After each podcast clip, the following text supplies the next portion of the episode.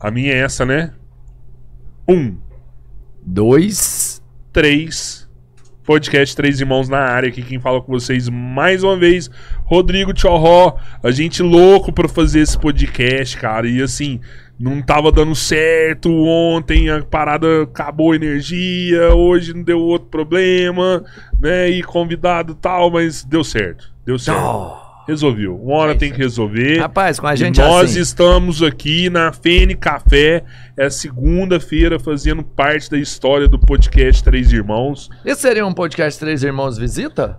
Pode ser, podcast Três Irmãos visita a Fene Café. Fene Café a 2022. gente faz isso bem, né, cara? A gente faz isso bem. Não sei se a gente faz bem, a gente faz. Fazer, tá fazendo, Do mano. meu é com a lado. gente mesmo. Meu brother, meu Opa. irmão, Roberto Andrade Filho, vulgo Borracha.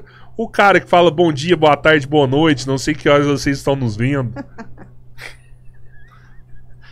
Sacanagem. Três.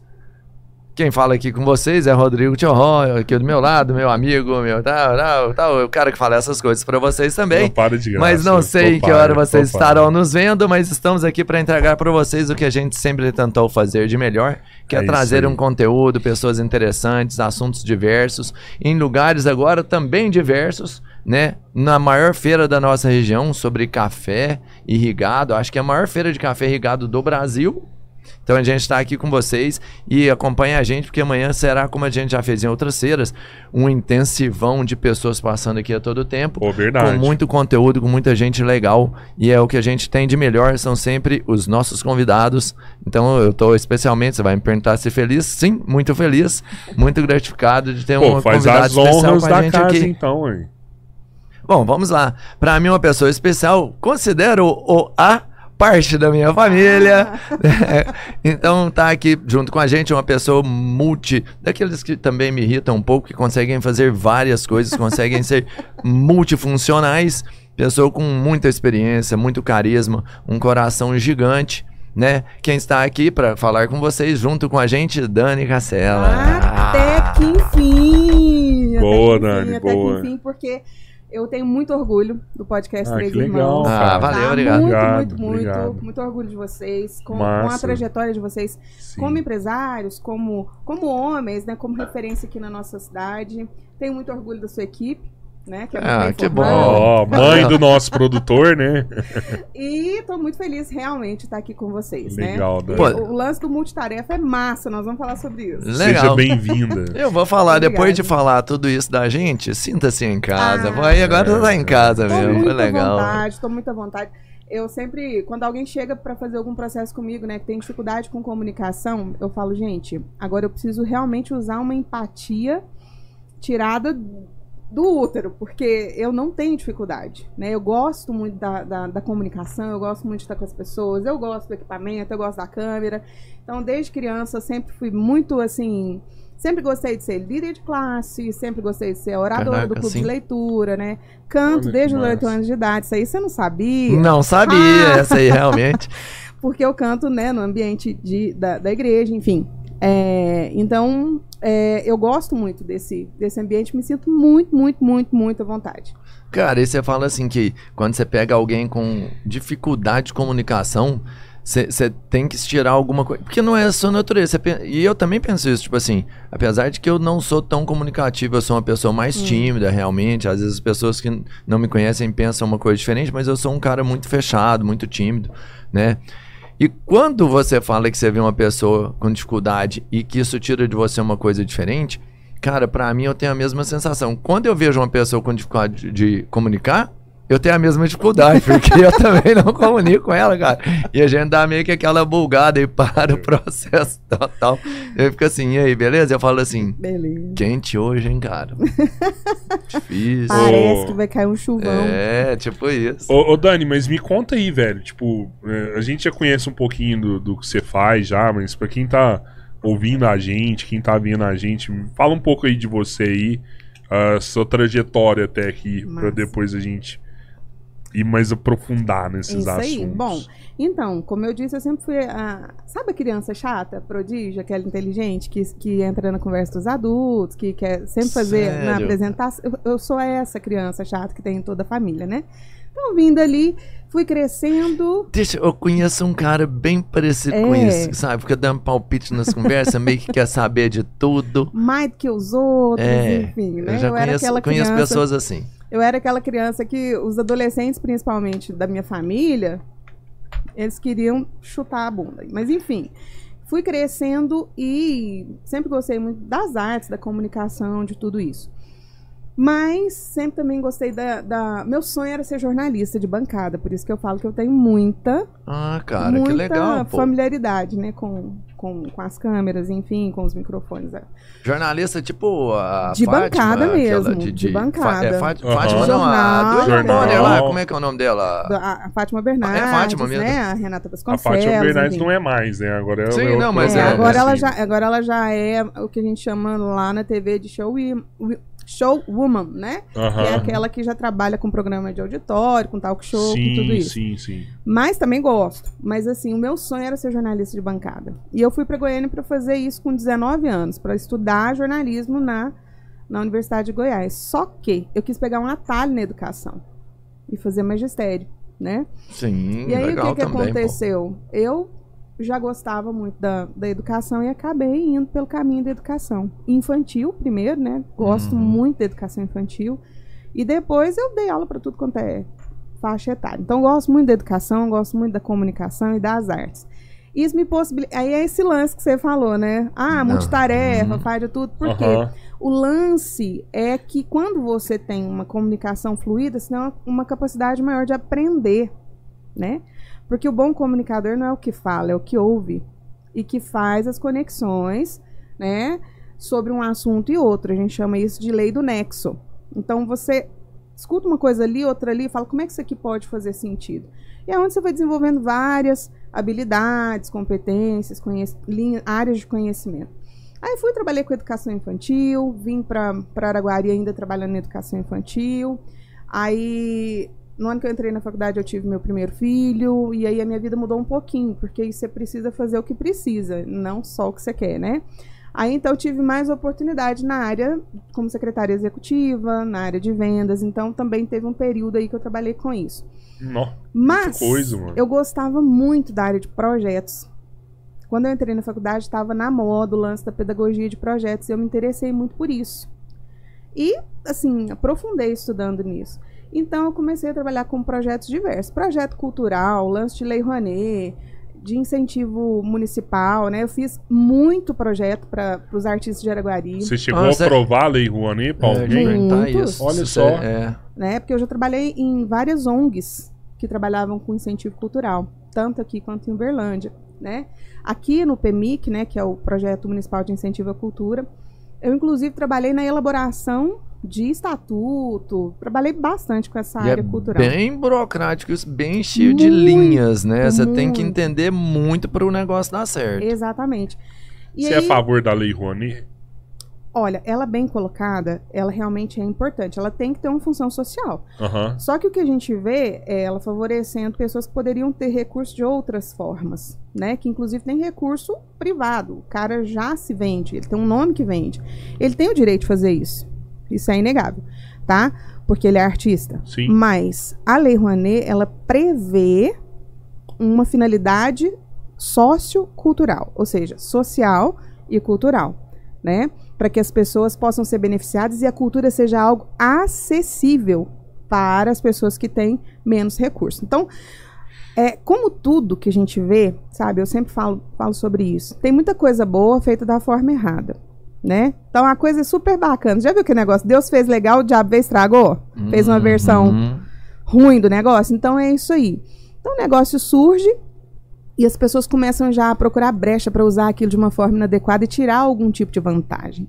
Então eu sou a favor da Lei Rouanet se ela for realmente na finalidade que ela existe. Não só a Lei Rouanet, mas o ICMS cultural e, e ecológico, né? Os fundos municipais, os fundos privados, porque muitas empresas já têm dentro delas dela, da sua própria estrutura, uma, uma, um- Uma um- verba, forma, uma, uma- ve- uma verba para poder direcionar imposto de renda ou, ou outros tipos de impostos para esse tipo de projeto. Então é uma coisa muito massa. E eu trabalhei com isso muito tempo. Em 2009, eu fui convidada para um desafio lá em Uberlândia, no instituto, inclusive de sustentabilidade, que tinha uma parceria com a FIENG. Inclusive funcionava lá dentro. E ali foi assim o divisor de águas na minha carreira, né? Porque o presidente era muito safo, né? Muito esperto. Ele percebeu que eu tinha aí algumas outras habilidades, que eu tinha habilidade de gestão, que eu tinha habilidade de comunicação, enfim. E ele então foi me dando vários cargos, né? Eu trabalhei tanto na área na- nessa área do, do INDERC, né? Que era o, esse instituto na área de sustentabilidade, quanto na área de negócio. E aí eu tive aquela aquele sucesso profissional, aquele momento na sua vida que você vira o cara, né? Então eu tive muitas oportunidades ali. Mas ali também foi um Sabe quando você gasta tudo que você tem? Era privada? Essa era uma. uma- Não, era uma entidade classe, né? Entendi. Era uma entidade classe tipo um CDL. Ah, sim, sim. tipo um CDL, só que ele tinha a finalidade de, de criar benefícios para a, a rede de apoio da indústria. Né? Então ali foi um, um tempo maravilhoso, a gente fez coisas maravilhosas lá em Uberlândia, em parceria Você com a deve ter aprendido muito Aprendi nessa época. demais, viajei muito, sabe? É, e tive muito resultado. A gente teve uma vez um crescimento de 300% Caraca. na, nessa instituição em um ano, ano O crescimento 2010. de startups. teve, É, era, era, foi muito. A gente fez uma equipe de alta performance e foi muito legal, né? Eu trouxe essa habilidade de projeto para poder organizar aquela casa, porque tinha recurso, só precisava organizar. Só que aí também eu me perdi. Aí eu falei como mãe, como esposa, né? Esse 2010 foi o primeiro ano da vida do meu filho mais novo. Quase não via. Entendeu? Então, Dedicação assim. total muita. à profissão. Muita. Sabe aqueles filmes americanos que você vê o cara tem uma oportunidade e aí ele se joga e ele começa a perder tudo e aí, né? Mas Ele- você acha que dava pra conciliar numa época assim? Porque eu, eu acho que tem momento da vida da gente, é complicado falar isso, assim. Que você tem que mergulhar e ir com tudo ali, porque senão não, não- realmente não vai dar certo.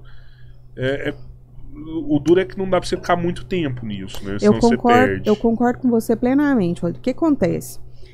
Tem uma coisa que eu não conhecia na época, que chama intencionalidade. A gente precisa fazer tudo que a gente faz, a gente realmente tem esses períodos que a gente tem que mergulhar. Entendeu? A coisa está dando certo, você tem que aproveitar aquela onda. Como a gente estava falando aqui mais cedo, você tem que estar com o radar sempre de olho na oportunidade, entendendo seu momento, vendo que, onde você quer chegar com aquilo. O fato é que eu não tinha intencionalidade, eu estava simplesmente indo por instinto. Eu não tinha um planejamento para minha vida, né? Porque se você tem que fazer um grande esforço e esse esforço ele vai afetar outras pessoas, no mínimo, essas pessoas precisam saber e concordar com isso. Minha família tinha que estar comigo no projeto. Sua família tem que estar Verdade. com você no seu projeto. A sua tem que estar com você. E não tem problema todas as, todas as noites que precisar estar fora, os períodos que tem que viajar, a dedicação que tem que dar. Não tem problema isso. Mas isso tem que ser intencional. Você não pode se deixar levar, né? E naquele momento eu não tinha essa maturidade. Eu fui ficando deslumbrada com, com a honra, né? Na verdade, Um não era honra, era bajulação, porque todo mundo sabia que, assim, eu tinha um- uma influência, né? Eu poderia escolher um fornecedor, eu poderia é, é, promover alguém, eu poderia contratar alguém, eu poderia incluir alguém num projeto. E eu não soube lidar com isso. Não era novinha mais. Ali eu já tinha meus 35 anos, 34, 35 anos, mas eu não tive essa maturidade. Talvez por não ter sido instruída nesse sentido, por ter, é, é, por ter uma origem bem humilde, né? Bem, bem assim, é, com muitas restrições. Então, quando eu cheguei naquele, não era grana, porque eu não ganhava muito, mas eu tinha muito acesso, Uhum. né? E muito Influência. prestígio, muita influência. Eu Ele vivi Era poderosa, não, você é, era só poderosa. pra Era, eu vivi, eu vivi em feiras como essa aqui, de tudo O- quanto é O assunto. poder é Uhum. maior do que o dinheiro. As É. pessoas buscam mais poder do que realização financeira, muitas vezes. Isso é bem isso mas mesmo. é, sabe? E, e eu, e depois eu quero até mandar pra vocês, tem um artigo que eu escrevi no LinkedIn, eu gosto muito dele, que chama Conselhos para pessoas importantes antes que se tornem importantes demais para ouvir conselhos. Né? Que fala Ah, que frase legal, justamente, hein, é, que, que fala justamente desse momento, sabe? Você podia ter me entregado isso há 20 anos atrás. Então, assim, antes de você ficar importante, né, gadeira, Alberto? hein, Ah, gadeira. Gadeira. Não, pra mim vocês sempre foram importantes. E aí o que que vai acontecendo com a gente? A gente acaba se perdendo, né? Então foi necessário. É, ah, não. Tem um episódio que eu gosto de contar. Se eu gosto de contar fala, porque claro. é quando assim você percebe que o céu rasga e alguma coisa acontece na sua vida que não é bom. Uma vez a gente estava fazendo um projeto e eu queria muito, muito, muito que isso desse certo. Era um projeto de acesso aos bairros em Uberlândia. A gente queria levar os produtos para aqueles, aqueles comerciantes ali dos bairros, porque a gente já estava saturado com alguns outros, uma outra carteira de cliente, um outro perfil, e eu queria trabalhar aquele pessoal, né? Volume e, e valores menores, de associativismo, de, de utilização de, do clube de benefícios, enfim. E a minha equipe não comprou. E quando a equipe não compra, ela sabota. Então, um líder precisa aprender a vender para sua equipe. Essa é a primeira, primeira coisa que a gente precisa entender. E minha equipe não comprou. E eu, não, eu ainda não era líder. Eu era uma boa chefe. Eu promovia as pessoas, eu investia nelas, eu mandava o povo fazer curso, eu identificava talentos e colocava as pessoas no lugar certo, mas eu ainda faltava uma maturidade como líder. E eu sei que quando esse projeto falhou, eu pus o pessoal todo numa mesona que a gente tinha lá de reunião. Pensa, 30 e poucos profissionais, assim, tudo com mestrado fora, não sei o quê, porque minha equipe era de alta performance mesmo. Falei, hoje só eu falo. Vocês vão só ouvir o expor. Velho, naquele dia eu perdi tudo. Eu me perdi, eu perdi minha equipe, eu perdi minha identidade, eu perdi, sabe, a minha conexão com Deus, que já estava bem ruinzinha, porque eu estava muito envolvida com as coisas, com a, com a vaidade, com a soberba, com tudo isso. E naquele dia eu perdi o que me segurava, que era a minha equipe. Eles ficaram muito ofendidos, com toda razão, né? E eles começaram a me boicotar e as coisas começaram a não dar certo e eu comecei a adoecer emocionalmente por causa daquilo, porque era muita pressão e, e eu comecei a perder o apoio que eu tinha, que era da minha equipe, né? E aí eu fiquei bem mal, né? Eu tive uma crise de depressão muito séria, a gente voltou pra cá, a gente veio pra Araguari, de volta, a gente morava em Uberlândia, e aí foi um tempo para eu me, me recuperar, né? Aí voltamos, comecei a trabalhar novamente com o projeto, enfim. E olha como que Deus é bom. Deus fez um processo de restauração no meu coração ali uns seis meses. E depois ele me deu a oportunidade de voltar para aquele lugar, em outra posição. Tinha outra gerente no meu lugar. Olha essa história. Tinha outra gerente no meu lugar. E aí eu voltei como analista. Porque eles fecharam um convênio com o Sebrae e eu ia elaborar formulário, né, do Sebrae Tech. E aí era minha área de especialização, que era sustentabilidade e governança, enfim. E eu voltei como analista. E naquilo Deus já tinha feito um- coisas maravilhosas no meu coração, ele já tinha restaurado, né, o que era bom em mim, minha essência, Só a fé. minha fé, principalmente, minha conexão com ele, o fogo do Espírito Santo mesmo no meu coração. E eu tive a oportunidade de voltar ali. Aí quando eu cheguei, assim, um, foi um misto. Alguns ficaram incomodados, outros achando que eu estava querendo voltar de alguma forma para minha posição, outros muito felizes de me ver no que eles achavam que era por baixo, porque eu era a líder e aí eu estava voltando como analista, Aham. né, com umas duas pessoas acima de mim, né? Outros ficaram felizes, mas Deus me deu a oportunidade de ficar lá. Sua chefe não ficou com enciumada ou com receio, não, porque aí você tinha uma referência muito forte, você tava próximo e às vezes voltado que tem. E aí o chefe vira e fala assim: opa, é, é o que você Ah, falou, vai te boicotar. Acho que não, né? Tinha falhado. Por que, que ele ia ter. Olha, Robertinho, você tem razão. Isso poderia acontecer, mas como eu disse, Deus é perfeito. Você Ele colocou assim. uma moça lá, de um coração, né? Ela hoje trabalha, eu não sei se é na CS, né, na, na Algar Tech. Eu não sei onde que ela tá, mas é lá, na- lá no grupo e lá na holding. E ela é uma pessoa maravilhosa, assim. Então, além de tudo, ela me acolheu. É claro que eu tinha muito mais informação do que ela. Eu tinha sa- saído dali só há seis meses. Eu tava bem vivo, hein? isso? Tava muito Tinha vivo. todos os contatos, todas as referências. Tinha gente que chegava lá e ainda me procurava, né? Mas, é, assim, o coração dela era puro.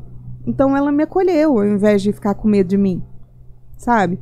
E isso também foi me tocando. E eu trabalhei lá uns sete meses por aí até terminar o projeto. E, e eu tive a oportunidade de me reconectar com as pessoas, de pedir perdão, de, das pessoas perceberem que eu era uma pessoa diferente, né? E isso foi muito bom pra mim, porque eu tava quebrada, né? E ali Deus me refez mais uma vez e profissionalmente também. Porque é muito muito difícil. É hoje, né? Depois depois isso tem 12 anos, então 10 anos exatamente atrás. 10 anos, foi 2012. 2012 para 2013. Então, é, hoje, como eu trabalho com pessoas, como eu trabalho com desenvolvimento, como eu trabalho com desenvolvimento de lideranças principalmente, imagina se eu não tivesse tido essa oportunidade. Pô, foi um know-how pra isso, Que né? isso, sabe? Então isso aí é E uma o mais coisa legal é que você conseguiu ir lá e limpar a sua história, porque já tava com uma ficha suja lá no negócio, Muito. mano. Você entendeu depois tudo que você tinha errado pra ter esse boicote? cara muito Você entendeu total depois? total, sabe? Porque assim, tem gente que acha que eu não lido muito bem com crítica. Mas eu lido. É ninguém gosta. Se você falar que você gosta de ser criticado, se você falar que você gosta de ser criticado, eu truco. Eu gosto. Pode gosta. Pode Trocou, trocou. Não gosto. Não, você gosta falar, do não, feedback. não, não, cabeleira não, cabeleira não liga com crítica porque nem escuta. Ah. Se você for falar e já corta na porra do caralho. É, não vou. Então vamos fazer essa merda mesmo. Fala alto. Não, mas assim, ninguém, grandão. ninguém gosta de ser criticado Cara naquilo que mal. dói, entendeu? Então, assim. É... Mas. O que, que vai acontecer? Às vezes a pessoa vai te falar uma coisa, você não vai gostar, você não vai concordar ali na hora. E tem gente que não concorda nem na hora, nem depois, nem nunca mais, ainda grila, ainda vai, né, entrar num embate com a pessoa. Deus me deu a oportunidade, a, a, a, assim, a, a, a condição de parar e pensar, né? Tipo assim, velho, eu realmente preciso mudar isso aqui. Foi uma pessoa só que me falou, não, já foi dez, em lugares diferentes. Então, não é possível que você tenha um grupão do WhatsApp só pra falar de mim no Opa. mundo inteiro. eu tô realmente comunicando isso. Se não é minha intenção, eu preciso saber de onde tá saindo essa comunicação, né? Porque eu tô comunicando esse comportamento, essa intenção, esse desconforto para as pessoas Sim. né? Então, assim, eu gosto muito dessa, dessa análise. Gostar, gostar da crítica quando você está envolvido num projeto, quando você está realmente dando sangue, você acredita que aquilo é bom, a maior parte das pessoas não vai gostar, né? Conheci agora essa, essa faceta do Tio Rock, ele gosta, não tem problema. Então, tá, beleza. Você tá nos 99,9999999 não gosta, você tá no 0,000000001 que curte. Porque na, na, na maioria das vezes as pessoas não gostam. E a gente precisa aprender que não é só o que a gente gosta que a gente faz. Não é só o que a gente gosta que a gente precisa passar. Até quando você faz uma coisa que você ama, né? Eu fico vendo aqui vocês fazendo podcast e tal. É, Eu tenho certeza que vocês curtem muito fazer isso aqui. Mas é claro que tem sacrifício. É claro que tem coisa que é sacal. É claro que tem coisa que você pudesse nem fazer aquilo daquela forma aquele dia.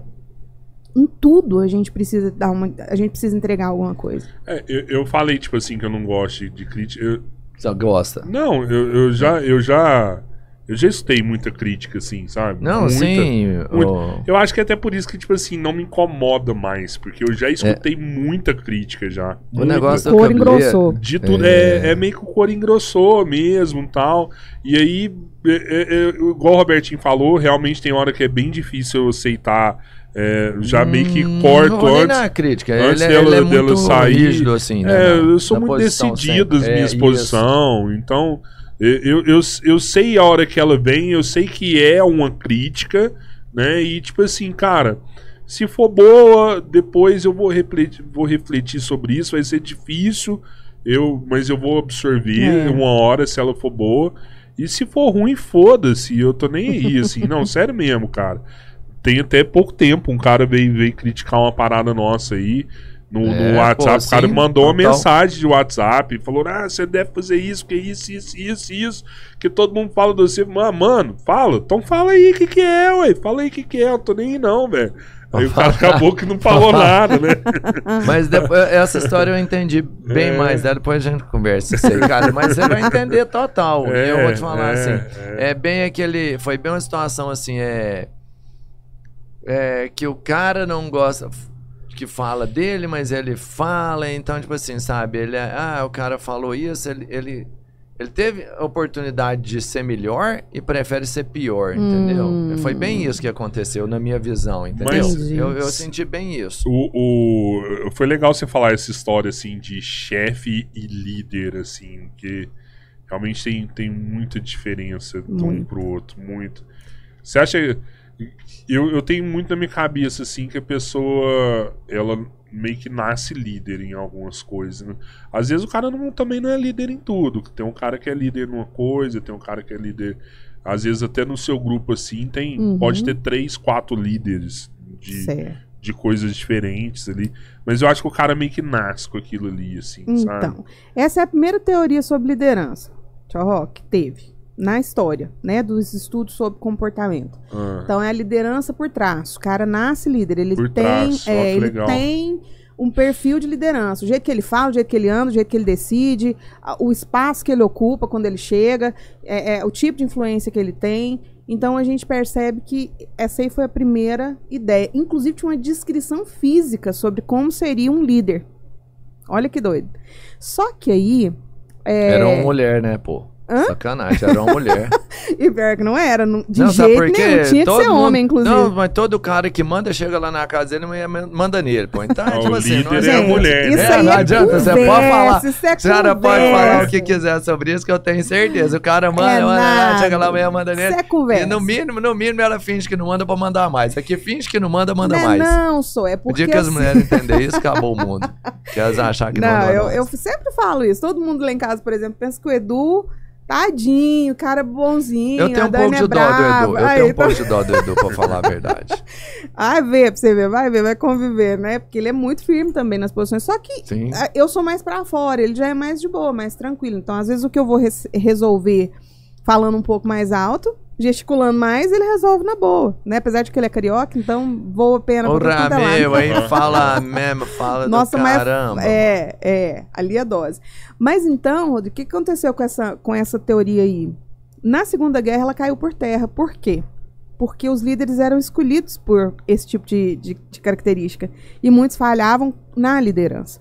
Então, o que, que a gente entendeu? Né? A gente tem várias outras é, é, teorias né, sobre liderança. E o que, que a gente entendeu? Que qualquer perfil de pessoa pode ser, ser líder. Né? Olha só. É claro que algumas pessoas têm características que vão, vão ser mais. é, vão contribuir com, uma- com um desenvolvimento mais fluido da liderança. Vai facilitar o trampo Vai dele. facilitar o trampo dele, mas não, não é que uma pessoa, por exemplo, introvertida não possa ser líder. O cara pode. Só que ele vai ter um perfil, ele vai conseguir liderar um, uma- um tipo, um, um tipo de grupo diferente do que você vai liderar. Sim, Entendeu? Tem gente que vai, que vai responder super bem a um líder diretivo, por exemplo, que é aquele que manda. Tem gente que não. Tem gente que o cara precisa vender ideia. Né? Sim. sim. E a grande sacada da liderança, do atendimento, das vendas, é nós entendermos que as pessoas são diferentes. Então, o que funciona pra mim demais pode não funcionar pro Robertinho. Pode não funcionar pra você. E o cara que realmente tem intencionalidade, lembra dessa palavra que eu vou falar 300 Sim, vezes hoje, aham. né? Claro. O cara que tem intencionalidade, que tem presença ali no seu próprio trabalho, na sua família, na sua própria história, ele tem es- esse, esse, esse feeling. Como que eu vou lidar com o Robertinho?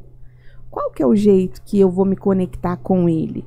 Como que eu vou fazer o rapport com ele? Rapport é uma forma de comunicação profunda, né? Fluida.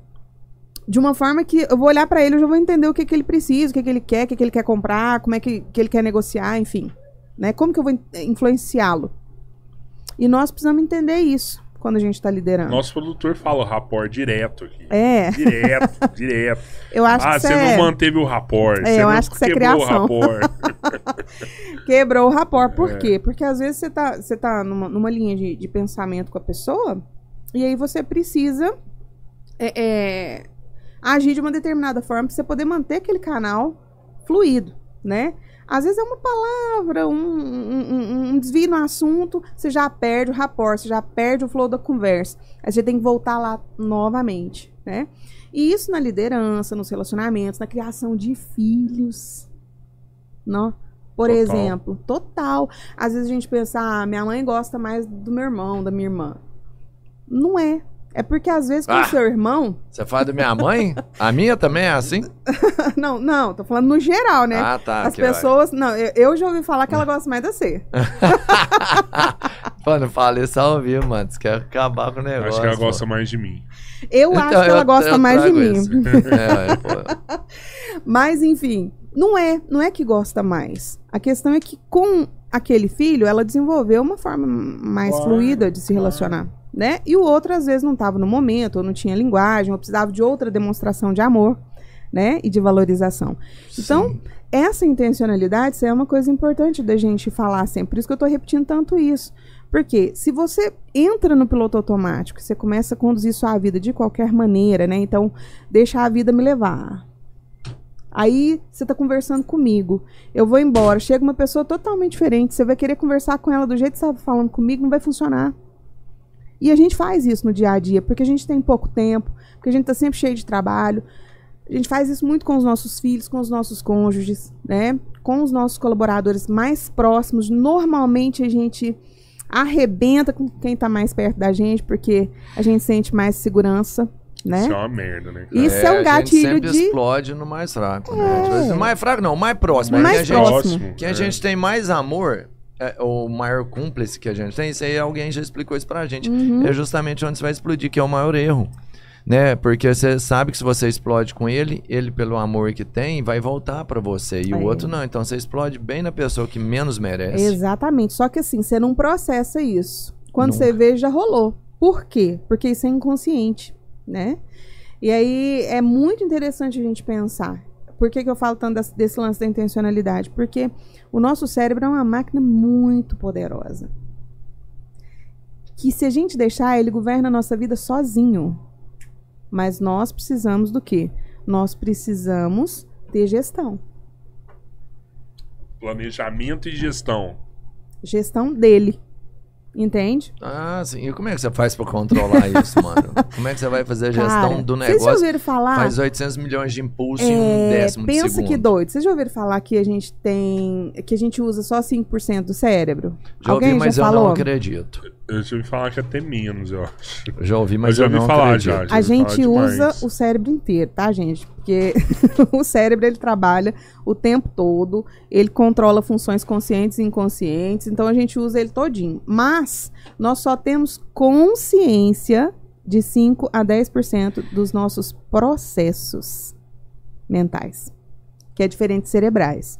Mente é uma coisa e cérebro é outra. O cérebro é o órgão. O órgão. E a mente é tudo aquilo que é desenvolvido ali dentro daquele órgão, enfim. E aí o que, que vai acontecer? A gente só tem a, a consciência de 5 a 10% de, de tudo que acontece. Por exemplo, quando, quando eu vejo uma pessoa pela primeira vez, você sabe quanto tempo que eu demoro para criar um, um, um conceito sobre aquela pessoa? 0,01 segundo. 3 a 6 segundos. Por quê? Porque o meu cérebro quer economizar energia. Então, quando eu vejo o tchorró, Você olha a roupa, você olha o trem. eu olho pra ele e o meu cérebro, ao invés de cadastrar um dado novo, o que, que ele faz? Ele procura nos dados antigos só para atualizar. Então, o que, que eu falo? Não, com quem que ele parece? Com quem que ele parece? Isso, eu te dou. né? Aí eu catalogo, visto esse personagem nele. E aí você sabe o que mais que acontece? Se eu gostar da pessoa que meu cérebro associou o tchorró, eu gosto do Você tchorró. cria afinidade. Se eu não gostar, eu crio antipatia. Quem Cara, já viu sério, falar é que. desse o- jeito? É desse Que jeito. meu santo não bateu com dele. O santo não bateu. Não é que o santo não bateu, é porque você. É, você. É, projetou naquela pessoa alguém que você não gosta. Aham. Da Cara, mesma eu faço forma. muito isso, sabe com o quê? Hum. Com o timbre da voz. Eu escuto uma voz, eu, eu crio, tipo, afinidade com a pessoa, Aham. sabe? Pela voz da pessoa. E, mas, pela afeição eu devo fazer a mesma coisa, mas com a voz eu já percebi que tem um monte de gente que eu, tipo, simpatizo pelo jeito que o Pelo cara jeito conversa. que o cara fala. Exato. E também, não é, só- não é, não, não é só afeição. Eu olho pra você, alguma coisa que você tem, né? A gente tava brincando, né? Que você tá todo parecidão com aqueles motoqueiros do- do- dos filmes americanos, né? Aham. Você ia falar que era o cara do barão, animal. Então, o que acontece? Se eu curto esse tipo de cultura, eu acho massa o tchau Mas e se eu sou uma pessoa, assim, sei lá, que tem preconceito com esse tipo de figura? Eu vou olhar pro Rodrigo e vou falar assim, ah, esse cara é perigoso, esse cara é esquisito, esse cara... Entendeu? Então, é Sim. um- uma, uma coisa na, na, na, na imagem visual que eu tenho dele, a voz, às vezes o nome, o jeito, Ah, o nome é, Até o cara, nome. Já ficou algumas coisas, hein? Que legal. até o nome, sabe? Então, isso tudo é processo inconsciente. Entendeu? Isso tudo é processo inconsciente. Vocês vocês perceberem aí, vocês vão ver um monte de gente que vocês. Vocês já viram quando o cara.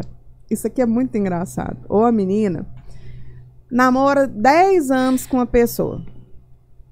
10 anos que quer a pessoa. Né? Termina. Passa seis meses, ela casa com outra. Quando você vai ver, ou tem o mesmo nome, ou é parecido, ou tem a mesma profissão, alguma coisa em comum tem. Porque ela transferiu o afeto da primeira, do- da primeira pessoa para aquela. É, tipo assim, vamos pensar, homem ou mulher, tanto faz. Uhum. Um fez a maior sacanagem com o outro, pô. Você tá morrendo de ódio do negócio. Hum, não quer ver nunca mais. Aí você pega outro igual? Pega, porque na verdade aquilo que, é- que, que te agrada tá lá no inconsciente. Né? Ah, tá. Tá lá no Estranho isso, inconsciente. hein? Bem estranho. Mas isso se- vocês podem observar, agora que eu falei, vocês vão começar a ver um monte de situação assim. Não, eu já vi casos assim, mas é. Não, cara, Não dá pra entender. é Namorou bem estranho. mil anos, aí termina, passa um pouquinho, casou. Quando você vai olhar, você fala, "Ué, mas é a cara do fulano. Isso é muito louco que você tá falando. Eu acredito total. Eu até vejo assim, se um dia eu largar de Bianca, eu vou arrumar outra baixinha, linda, maravilhosa, menina que eu amo. Não, a Ei, coisa mais Bianca, importante da minha plantou, hein? vida. Plantou. Agora ele semeou, hein? Ele merece. Cara, interessante, sabe? Porque eu já vi várias vezes em casos reais. Aí você fala, não percebia, não tinha entendimento técnico, né? Lógico, Uhum. estudos pra isso. Cara, é muito real, hein? É muito real. E o que, que tá acontecendo comigo, com você o tempo todo? Nosso cérebro tá tendo esses tipos de comportamento, né? Ele tá agindo. Se a gente não toma consciência das coisas, ele vai agindo sozinho.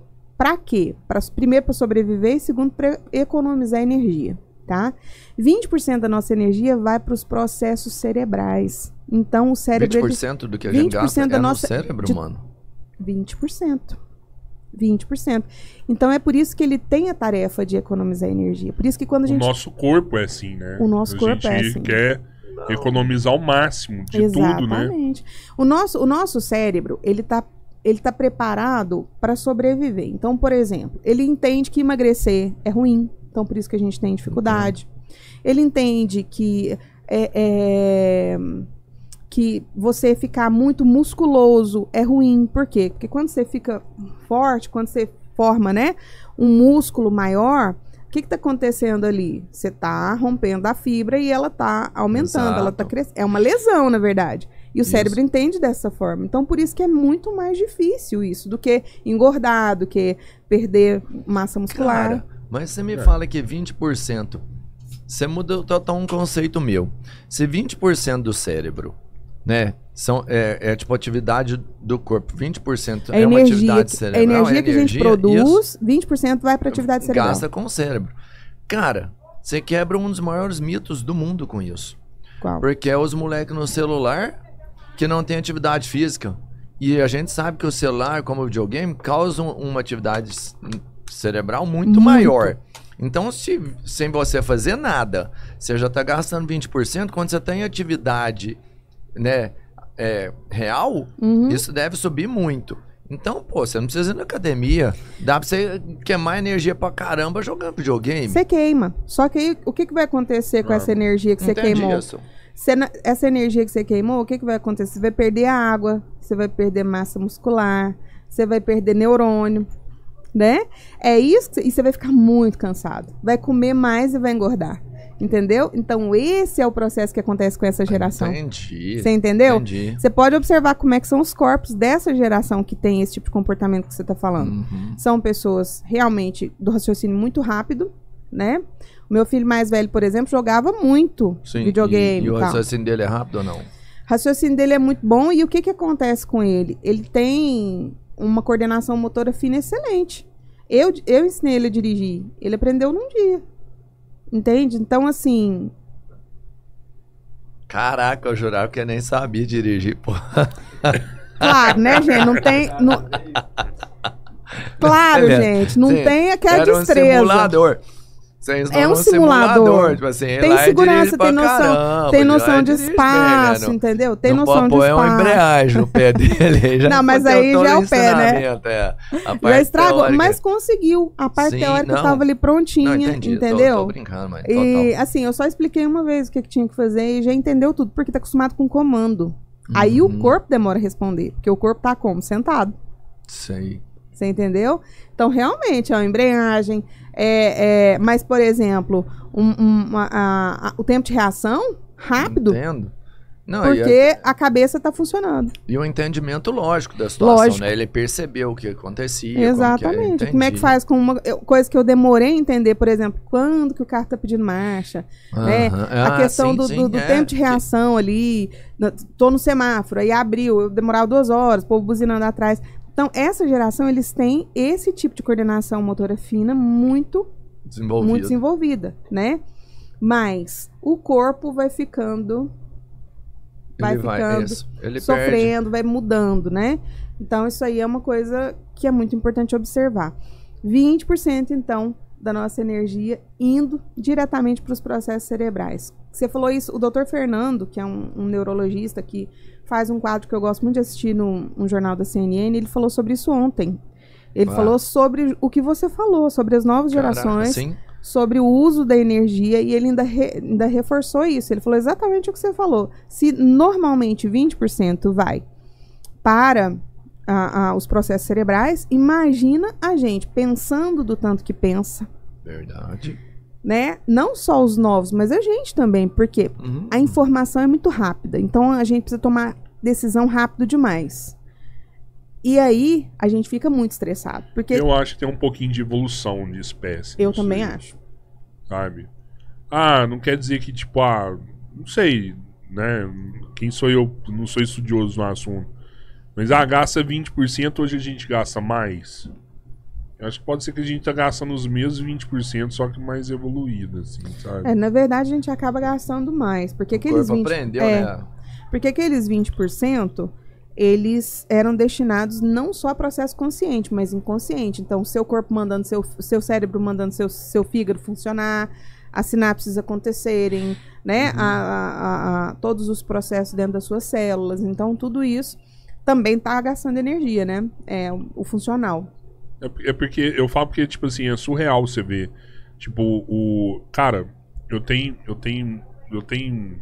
Por exemplo, o Pedro. O Pedro, nosso diretor aqui, é um filho meu. Né? O moleque tem 25 anos, sei lá, 23, 24. O... Depois eu tenho o João César, 8 Bacana. anos. 8 anos. E agora eu tenho o Zé Pedro, que tem 7 meses. É surreal você ver ah, a diferença de um pro outro, assim, sabe? É.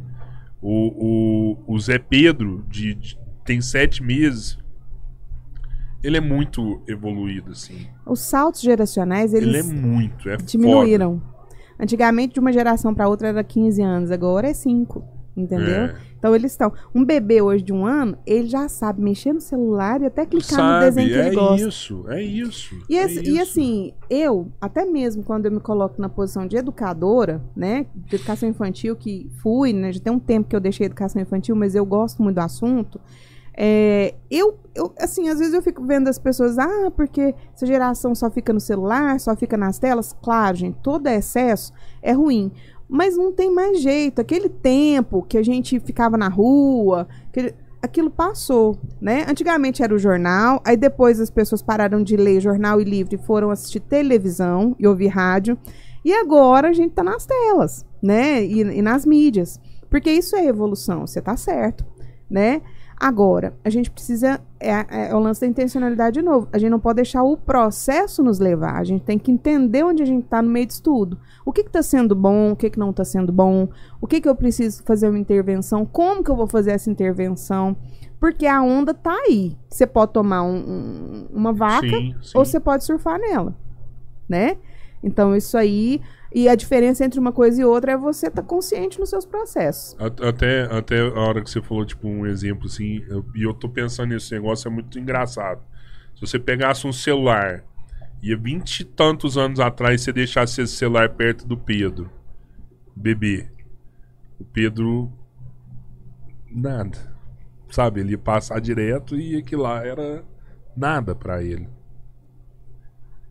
Há oito anos atrás, você largava o celular perto do João César. Um dia ele não sabia o que era. Dois dias ele não sabia o que era. O dia que ele viu eu mexendo, ele aprendeu o que era. E interessou. Quis mexer também e aprendeu. O Zé Pedro, sete meses, ele não viu eu mexendo no celular. Ele só pegou o celular e colocou a merda da galinha pintadinha lá e sempre. tá, tá escutando o negócio, mano. Porra, Tanto massa, que o do João, o do, do, do João César, eu tinha que colocar trava no celular pra ele não tirar do vídeo, que ele ficava mexendo tão louco naquilo ali que toda hora ele tirava do vídeo e eu tinha que voltar o vídeo. É. O Zé Pedro, cara, eu não coloco trava no celular. O Zé Pedro ele simplesmente ele pega o celular e escuta a galinha pintadinha. E a hora que acaba aí é a hora que ele começa a meter o dedo no Pra celular procurar. pra Um procurar outro. de novo. Ele já sabe que ali é um, um, um- um- um mecanismo surreal, que vai chegar, É entendeu? surreal. É impressionante, porque a gente tem tudo muito pronto dentro da gente, né? Então, assim, a gente não. A gente tem que olhar pro futuro, né? Pro nosso presente, pro futuro dos nossos filhos, das crianças, assim. Não com essa, com essa ideia, né? De, ah, de saudosismo. Ah, porque no meu tempo. Velho, eu tenho 46 anos. O meu tempo é hoje. Eu tô viva. Claro. Meu tempo é hoje, entendeu? E eu sou privilegiado, nós somos privilegiados. A gente é da geração que saiu do analógico para o digital. Quantas, quantas situações históricas a gente viveu? Pensa em Total, tudo né? que a gente viu A acontecer. gente viu os dois mundos, né? A gente viu os dois mundos. A gente E tem- a gente tá vendo ainda. e a gente né, tá mano? vendo. E a gente ainda tem. Vai ver o terceiro Não, a mundo, gente, né? viu, É. a gente viu o 2G, a gente viu o 3G, a gente tá vendo o 4G, a gente viu o 5G agora. E o negócio cada vez mais indo mais rápido. A Então. gente tá vendo tudo muito rápido. A né? gente viu, eu, eu tava vendo a- o podcast com o Renato, né? Quase russo, e vocês comentando sobre a questão da música, né? É, as pessoas. é, é, a gente viu aquilo que fazia tanto sentido, a gente viu a evolução disso. Às vezes eu acho que é involução, mas enfim, cada tempo com, com o seu. com a sua expressão cultural, né? Enfim. É, mas a gente precisa entender isso. A gente é meio que viajante do tempo aí. A gente, a gente Sim. conhece o futuro e o passado. Mas a gente tem que, que entender que isso nos mune, né? A gente tem muito repertório. Cara, a gente tem muito repertório. Quem é um bom improvisador, o cara que ele realmente tá pronto, lembra do Nexo que eu falei? Ele precisa ter repertório. A gente não sai para improvisar se a gente não tiver planejado, se a gente não tiver informação antes, sabe? Então, assim, nossa geração tem repertório demais. A gente, a gente consegue fazer o link de todas as coisas. Mas a gente precisa entender que eles têm o tempo deles, a coisa que eles vão fazer acontecer. Nós temos o nosso lugar nesse tempo, né? Os nossos filhos, eles vão viver de uma forma diferente de nós por- porque os recursos que eles têm são diferentes. Não tem como a gente querer que seja igual à nossa época, né? Então, eu até mesmo na posição de educadora, eu sempre falo para os pais, cuidado com a, com a- com a vaidade, né? Assim, da gente que os meus dois filhos, eles são do segundo semestre. E quando a gente tem um filho do segundo semestre, a gente tem uma opção. Ou você coloca ele no ano anterior, a idade dele, ou no depois. Tipo, Ou adiantado ou atrasado, Aham. né? E eu sempre optei por colocar no anterior. Não, Não sei nem. pensado nisso, mano. É, isso é uma regra do, do MEC, Aham, né? da educação. É, aí o que que acontece? Eu não sei o que que eles vão pensar disso, né? O mais velho eu acho que não pensa nada, porque isso já passou pra ele, né? Porque ele não Ah. tá no ensino até o, o, o Não- ensino não- médio. Não fez diferença Não na fez vida diferença dele. na né? vida dele. É. O mais novo eu ainda tô vendo. Às vezes Pode ele dá uma uma reclamada, diferença. porque ele fala, ah, eu sou mais velho que os meus colegas seis meses, né? Uhum. A maioria das mães e dos pais fazem o quê? Coloca os filhos adiantado, sabe? Aí você vai na reunião de pais e a mulher fala assim, meu menino, só, ele não, não gosta mais desses livrinhos, eu já tô dando é livro normal pra ele ler, porque ele não gosta de livro que tem figura. Nossa, ele lê muito bem. Eu fico olhando pensando, né? No grau de exigência que essa família tem para que essa criança seja um prodígio, né? A gente está vivendo o tempo das pessoas especiais. Velho, você falou um trem. Ah, eu não gosto de ficar dando spoiler aqui. O, o, o, o pessoal não gosta de spoiler. Mas. Não até que fala não, pô. Não, até que não é, Fala não, até pô. que não, até que não é spoiler, porque é, aconteceu na vida real. Então, assim, quem conhece a vida real dos caras sabe. Mas esses dias eu, eu falei de um filme que saiu do Richard Williams. Até o filme do Will Smith, que deu Hum. Sim, tapa na sim. cara do da Oscar, né? Serena e da. Que ele é o, o, o pai da Serena e da, da Venus Williams, né? E, cara, tem um, um determinado momento da vida deles que ele, que ele, ele teve as meninas e é surreal, velho. O velho fala assim, ó, a Venus e Serena, elas vão ser as melhores jogadoras de tênis do mundo. E o cara fez uma cartilha das meninas e fala assim, ó, tal etapa ela vai jogar tal, tal torneio, tal etapa ela vai jogar tal torneio. O cara, o cara programou a vida das meninas inteirinha. Só que mesmo você programando, tem coisas que não dá pra você. Foge, foge. Pode total, né? E teve um determinado momento que as meninas estavam ganhando tudo de campeonato, tudo, tudo, tudo, e ele pegou e tirou as meninas do campeonato. Elas não jogam mais. Como assim? Os caras, tu- como assim? Elas só vão jogar o profissional. Elas não jogam mais torneio amador pra idade de 11, 12 anos. Não tem como, os meninos estão voando, estão voando, estão voando. Cara, elas são crianças.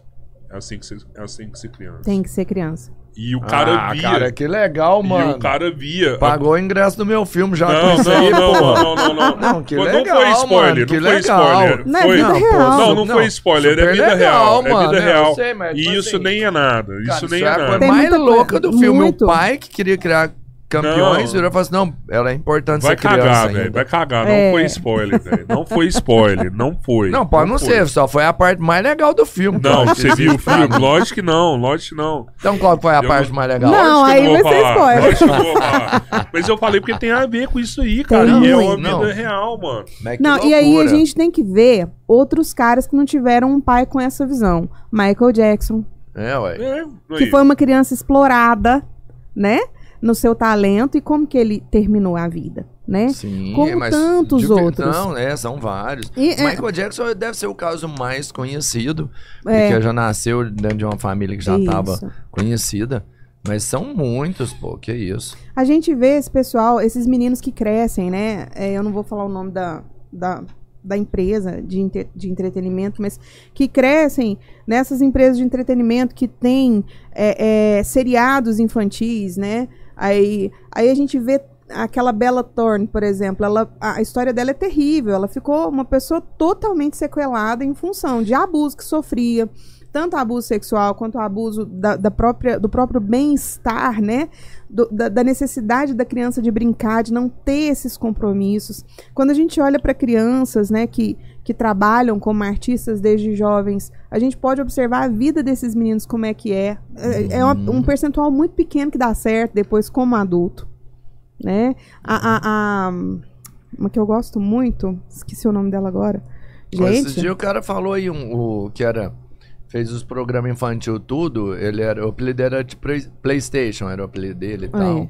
Como é O que é o dele? o O O o ele falou na É. vida dele, falou, pô, eu era moleque, eu não nunca fui queria mais. Eu nunca fui menino. Ele falou, nunca fui criança. Ele era Não puteiro, existiu. né? A vida inteira, o moleque era Gente, puteiro. pô, mas não, não teve Minha, minha memória falhou aqui agora, mas, gente, é do. Como se fosse a primeira vez, do ET.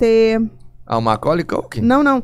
A, a, a menina. Macaulay Culkin é Macaulay. Culkin também é outro, né? Não, mas como De se fosse a primeira franquia vez muito- ele fez um filme, pô. Acho que chama como Primeiro- se meu fosse... primeiro não, amor. Não Meu é primeiro ET, amor. Primeiro né? amor. Não é ET que fez. Ah, pô, sei demais. A É DT, a- a loira lá que fez as, é a as Dream Panteras. Barrymore. Drill, É, isso mesmo. é. Gente, aquela menina com 7 anos já usava droga. Com 10 ela já, já, já, já assim, tinha Não, se com overdose. 7 ela usava droga, você não precisa explicar mais nada pro mundo. Entendeu? Então, assim, Pô, é, já atropelou demais, mano. Aí, aí o que que acontece? Aquela criança passa a ser uma fonte de renda. E aí a gente tá falando de caso extremo. Mas tem. E, e o nosso filho? Que a gente quer exibir ele para as pessoas. E que a gente quer que ele dê um resultado que, que não é, é, é- Que não é assim. Que, que não tem a ver com ele. É, eu tava dando um treinamento uma vez, chama GCOM Gestão Comportamental. E a gente tava falando das múltiplas inteligências. Vocês sabiam que a gente tem nove tipos de inteligência diferente? Não, eu não sabia que eu tinha nenhuma. Eu Porra, sabia que você ia falar isso. É. Então a gente tem nove tipos de inteligência diferente. E a gente tem pelo menos quatro eh, vias de captação de, de informação do meio, né? Então você já viu aquele menino que você morre de estudar e, e- e você tira sete, ele vai na aula, só escuta o que o professor falou, não estuda, não faz tarefa, não faz nada e tira dez. Vocês já viram esse cara? Já, assim. Aí você pode pensar que é sorte ou qualquer outra coisa, mas não. É porque ele aprende através do sistema auditivo. Ele de fato processa. Você talvez seja sinestésico, você precisa escrever, você precisa fazer a atividade para você poder aprender. Ele não, só de ouvir ele realmente aprende. Só de ver ele realmente aprende, entendeu? Então o que que acontece? Eu estava dando um curso e quando eu expliquei as múltiplas inteligências, quando eu expliquei sistema, os sistemas representacionais, né? A forma como a gente aprende, a, a minha aluna falou: Nossa, resolveu uma crise lá em casa. É, porra. Porque eu tô acabando com a minha filha, filha adolescente. As duas estavam com muito problema. Por quê? Porque ela não tinha essa compreensão, né? De que a menina poderia estar aprendendo, que ela não era relaxada, é porque ela aprendia de outra forma. Ela precisava escrever, ela precisava fazer a Muito tarefa, legal. ela precisava. A menina não precisava. Eu perguntei como é que tá a nota dela. Não, a nota dela tá boa. Falei, beleza, então vamos entender como é que ela processa o conhecimento. Agora, gente, ao tanto que você é sério, quem que sabe disso? Muito pouca gente. Muito. Eu, eu só, só aprendo se eu ensinar. Porque você provavelmente é sinestésico, você precisa fazer, eu você não precisa dou falar. conta de aprender se eu não ensinar. Você tem que repassar. Eu tenho que ler. Escrever não, porque eu não gosto muito de escrever. Mas a hora que eu começo a ensinar o que eu li, Uhum. aí fixa 100%. E você precisa falar em voz alta? Preciso. Então você preciso. deve ser um sinestésico auditivo. Quando, ó, você já viu quando a gente tá muito Eu agoniado? preciso total, tem que falar com voz alta. Você tá super agoniado com alguma situação, você não tá conseguindo entender o que, que você tá sentindo, pensando, enfim. Aí você senta com um amigo e conversa. Você sai dali numa boa, com todas as respostas que você precisava. Porque você falou e o seu próprio cérebro escutou a sua voz, processou e elaborou. Olha só. Pôs tudo no lugar. Pô, então por isso Nem que a põe a oração é importante, mano. Quando você faz oração, você fala com Porra, o amigo não negócio. Não presta foi nem pra ele, nada. às vezes ele ficou lá só tomando brita. Olha só, e eu Mas enchendo você o entende, saco. na oração você faz isso. A mano. Você oração ela tem vários fatores, né? Porque a, a gente tem comprovação de que a oração ela produz efeitos no nosso cérebro muito poderosos no sentido de reorganizar tanto o conheci- o- a informação quanto a energia. Cara, É Você muito. acredita em Deus? Velho, é, tem hora que eu não acredito em mim, mas em Deus é a primeira o fundo do meu coisa. negócio aqui, mano. É a primeira coisa que que existe pra mim, né? Eu, eu tenho um relacionamento com Deus assim que é a principal coisa da minha vida. E desde criança eu sempre tive muito, mas é, eu sempre fui muito curiosa e muito racional. A quem é racional não é tão, né? Tende a não ser Olha que tão... interessante. É. extremamente racional, né? Mas eu sempre tive esse, esse, essa curiosidade e esse respeito pelo Jesus histórico, esse Jesus que a gente vê aí, o pessoal falar, né? Sim. De tudo que ele fez, enfim. E quando eu tinha ali os meus 20 anos, eu tive um encontro de fato com Jesus, com Deus, com o Espírito Santo. E aí eu comecei uma jornada. E toda hora eu tomava um tombo, né? São 25 anos de caminhada com Cristo. Toda hora tomo um tombo diferente, um capote. Mas ele vem me transformando aí nesse, nesse, nesse tempo. E tem gente que fala assim, "Ah, mas você estuda tanto sobre o comportamento, sobre as pessoas, sobre a humanidade, no sentido de ser humano, Aham. falível, de, de, de, de, de estar dentro de todos esses processos. A sua fé não diminui? Pelo contrário, ela aumenta, porque é impossível ser aleatório. Tudo que a gente é, entende? É impossível ser, ser tudo que você é, tudo que você representa, tudo que você vive, morreu, acabou. Não faz sentido isso. Entendeu? Deus faz tudo fazer sentido. Porque não tô nem falando aqui de uma percepção religiosa de ir pro céu, de ir pro inferno Não, não, não. mas de, de realmente é, é ter alguma coisa maior do que isso aqui. Não ia fazer sentido a, a vida, né, cara? É. Se não tem isso daí, né? E você sabe que a Você se Bíblia, apega a quê, porra? Que a Bíblia, vida a Bíblia é fala uma coisa muito interessante, que nós somos tesouros guardados em jarro de barro. Ou seja, a porção de Deus, o Espírito de Deus em nós é um tesouro, aquilo que você é de verdade, sua essência. Mas você está guardado num jarro de barro, que representa o corpo. Porque o nosso corpo é muito frágil, né? Mas aquilo que tem dentro, entendeu? É muito poderoso. E é por isso que a gente, que a gente não morre, né? A gente não morre. A gente para de existir aqui na Terra, enfim, mas a gente não morre. Então, é, isso é muito forte. E quanto mais eu estudo, mais eu me conecto com Deus. Quan- toda vez que eu fazia um curso, eu enxergava Deus naquilo, sabe? E, e assim, eu trabalho muito, né, na igreja, com jovens, com mulheres. E eu vou te falar, não tem nada do que eu estudei pra caramba, mas não tem nada que eu tenha estudado que não tenha um, um fundamento naquilo que já está escrito, né? Assisti até um podcast, uma pessoa falando sobre a Bíblia, enfim. É, mas é, é, aqui, ali, é, esse livro A Bíblia? a Bíblia é muito poderoso, né? Porque ele foi escrito por pelo menos 60, em torno de 50 pessoas, porque teve alguns livros que foram escritos pelo mesmo cara. E você acha que ali tá realmente a palavra de Deus na Bíblia? Por que que tá a palavra de Deus, Jorro? Vou te explicar. Porque tudo faz muito sentido. Quando eu já li a Bíblia inteira três vezes, fora todas as vezes que eu estudei, né? Algumas partes, né? Isso. O que eu leio todo dia, enfim. É, e já li de todas as formas. Cronológica, já li sistematicamente, já li na perspe- perspectiva da profecia, né? Ou seja, o que, que o Antigo Testamento fala sobre Jesus e o Novo Testamento. E tudo faz muito sentido. Não tem jeito de caras de eras tão diferentes e, e de lugares diferentes. Porque não é tipo assim, ó, eu vivi em 2022 e deixei escrito alguma coisa. Você viveu em 2052, pegou o que eu escrevi e escreveu em cima. Não, estavam em lugares diferentes. E é a mesma linha de pensamento, né? E dentro dela, o que, que a gente tem ali? A gente tem sabedoria, a gente tem orientação para todo tipo de situação. Velho, para lidar com funcionário, tem. Para lidar com pai e mãe, tem. Para lidar com cônjuge, tem. Para lidar com filho, tem. Para lidar com gente que te dá calote, tem. Lidar com, negócio, tem. Tem, sabe? Então é um negócio lindo. Eu vejo, eu olho muito para a Bíblia à luz de todo esse conhecimento que eu busquei, sabe? Por quê? Porque esse é meu perfil. Eu queria até fazer um teste de perfil comportamental com vocês. Ixi. Aí o que, que eu vou fazer? ai, ai, ai. Eu vou, Cara. ó, gente, eu vou, vou fazer Dá uma aqui. Posso foca falar aí, uma dá uma foca aí, que eu tô nervoso. Posso falar uma coisa? Vamos lá. Vamos lá. Não, mas ó, Quem hoje. É ao mesmo tempo disso. isso aí ou tem gente fazer Quem com o Albertinho sabe, primeiro? Não, hoje eu vou fazer o seguinte. Eu vou dar uma perspectiva. Eu vou falar assim, ó, eu como analista comportamental, Ah, entendo que o Robertinho tem esse perfil, que o Tio Ró tem esse perfil. Depois vocês vão fazer o teste ah. e nós vamos ver se eu acertei. Aí vocês Ah, contam tá, aqui pra tá, turma. Tá, tá, legal. Cara, legal, eu legal. faço isso facilitando. Mas vai rolar o teste. Vai rolar, Vai rolar o teste, ele é um link, entendeu? Não, tá, mas assim, você vai fazer o teste agora com a Não, gente agora do não seu dá. jeito. Agora não, não, dá. eu vou só fazer a análise. Só análise. Só pra vocês verem, Tá. né, como é que... Porque Entendi, é, o entendi. lance do, do, do O, comportamento... o fato de eu ter bebido altera o teste? Eu consigo Porque eu manipular entregar- essas coisas, viu?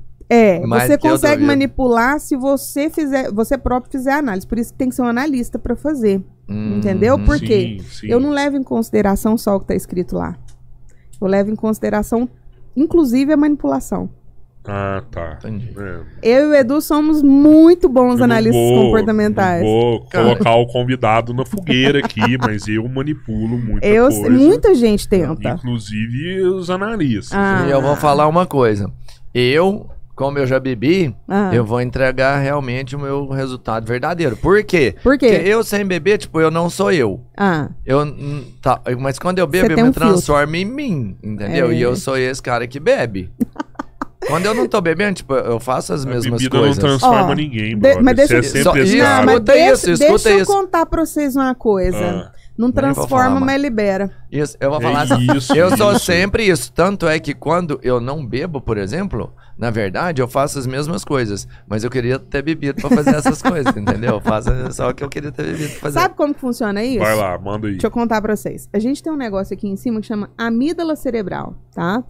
É, essa amígdala cerebral é o centro das nossas, da, da produção de hormônio que, que gera as emoções que a gente tem. Pô, isso é um órgão mesmo? Existe de verdade ou é um termo? Não, são amígdalas. Igual a Ó, gente tem a amígdala aqui, a gente tem aqui, sim. só que é contra função, né? E aí o que que acontece? Essa parte do nosso cérebro aqui, ela, ela, ela lida com a parte das emoções. E a emoção não é uma estrutura psicológica subjetiva, é uma química, tá? Emoção é química. Essa parte aqui, ó, traseira, perto da coluna, é a parte instintiva, a gente chama de cérebro reptiliano. E essa parte aqui da frente Frontal. né? É a nossa parte do neocórtex, que é a parte do, do juiz, vamos dizer assim, né? É a parte que você processa toda a parte de censura, toda a parte social, o aprendizado, tudo isso fica nessa parte do cérebro aqui. Quando a gente tem um sequestro da amígdala, essa parte emocional, ela suprime, ela apaga a sua consciência racional que está aqui. É como se ela viesse aqui e atacasse. E apagasse aqui. E aí age por emoção. O cara perde o juízo. Gente, já viu falar que ficou cego de raiva? Aham. Fica mesmo. Não lembra. Não, não viu fazer. Sabe? Porque isso, teve um isso, sequestro isso vale como defesa jurídica. Sim, A pro- né? Sim. Que é uma comprovação científica. Sim. Isso, Sério? sim. né? Agora, pessoal, assim, tem que comprovar, né? Você sabe que mulher de TPM, muitas vezes ela Exata- tem. tem Ela porra. tem atenuante? Caramba, mano, eu não sabia. É, porque Mas eu vou. Eu vou é. Deleta esse é podcast, mano. desliga esse negócio agora. Deu pau aqui. não, posso. É, é, Renata, Caramba, Renata, mano. Renata, só, só, Só. depois tem que comprovar, Tem que tá? comprovar, Não é gente, não dá pra- Entendeu, Ferrou, Renata? ferrou, Porra. ferrou Né? total. Aí, o Mas que que- paulada pode. Agora, o que que acontece quando a gente bebe? Ah, A gente enfraquece a cognição, a razão, o neocórtex e fortalece as nossas amiguinhas amígdalas. Então, esse Hum, processo de você apagar o juízo, apagar aqui o neocórtex, fica mais fácil quando você bebe. Entendeu? Porque você perde censura, você perde esse tipo de, de, de mecanismo você perde a noção. perde noção. Então, realmente, quando uma pessoa está alcoolizada, ela está É comprometida. o que aconteceu com você no Réveillon. Você Cara, perdeu então, a noção. Deixa eu te falar. Então, eu acho. noção, né? Cara, eu acho super legal saber por que, que eu faço essas coisas. eu adoro, mano. Eu tô até mais melhor. Agora eu posso fazer muito mais. O Não fala, pode não. assim, ó, minhas amígdalas estão infladas E é por isso que eu tô fazendo esse negócio, mano. Deixa eu fazer, pô. Você Só não que sabia que que, que você tinha acontece? amígdala no cérebro? O eu já problema sei. é que agora eu te contei, Pô, Robertinho. é, agora sei você tudo. sabe. Posso fazer mais. Não pode. Ah, como que não posso? Eu sei até explicar porque que eu tô fazendo. Minhas amígdalas, minhas amígdalas Amigo, estão sequestrando meu Seus fórtex. amigos. É, meu Vortex. Se você quer meu fórtex aqui, pronto. Por que que tem que tomar uma cachaça, Ah, o que, que tem? Bora. Então, aí o que que acontece, gente? A, a, a, a gente precisa ter essa, essa noção, né? Então, por exemplo, quando você vai fazer alguma coisa, por que que a gente precisa entender esses processos pra gente se proteger? Então, por exemplo, quando a gente está dando uma formação, né, em que a gente precisa trazer níveis de consciência mais profundos para as pessoas, é, a gente pede para que naquele período a pessoa não consuma bebida alcoólica. Não, É. peraí, você quer fazer o teste comigo? Não, volta aí, essa parte eu não entendi. Quando a gente está fazendo uma formação, a gente recomenda que as pessoas não bebam, porque elas vão ficar realmente comprometidas na, na, sua, na sua entrega. Mas né? pode fazer com o Albertinho. Não, é por isso, eu já não quero fazer mal teste, pô. Já, já entreguei tudo. Pegou tudo. Nem quero. Ó, Nem sou curioso. não, mas o, o link vocês vão fazer amanhã. Tá, Eu vou mandar para vocês. Vocês têm beleza. que preencher lá já, no. você vai fazer já. Mas eu vou Não, fazer a não, análise. Faz Não, a mas, é, análise. mas eu não vou poder ter bebido quando eu for fazer isso. Melhor não, né? Beleza. Mas na Senão- análise agora tudo bem, pode fazer a Porque, análise. na verdade, ó, um analista habilidoso, Ah. você falou assim, eu engano até analista. É. Que você nunca se deparou com a mamãe aqui. Vamos lá, manda lá. Manda lá, Porque meu único lá, defeito é a modéstia. Gente, tô brincando. Manda lá. Eu falei que eu não, eu falei que eu não aceito crítica, mas quando é uma crítica que me acerta muito que eu eu fico puto. Ó, o Rodrigo, o Ah. Rodrigo, ele tem um perfil executor, com certeza. O perfil executor, ele é, ele é a pessoa que tem justamente esse perfil que ele falou. Eu sou objetivo, né? Eu gosto de fazer as coisas com agilidade, rápido, eu não gosto de ficar, né, com, com muita coisa, tem que fazer, tem que fazer, enfim. É uma pessoa muito focada em resultado, né? O resultado é o foco desse perfil. A gente chama os executores de tubarões, porque de fato Shark Tank. Eu, eu Shark sempre, eu Tank. sempre, cara, eu, eu sempre falei. Shark Tank. Nada com tubarão. Eu acho que tá um pouco errado, mas eu vou deixar. Ah, tá você vai bonito. deixar. Tá bonito. legal, Tá pode, bonito. pode, Legal, pode mano. Tá continuar. E aí o que que acontece? A pessoa que tem esse tipo de esse tipo de, de perfil, né? O executor, ele, ele é um cara que a gente precisa dele nas empresas. A gente precisa desse perfil ser desenvolvido em nós, porque é o único que preocupa com o resultado. Os outros, porque nós temos quatro expressões, né?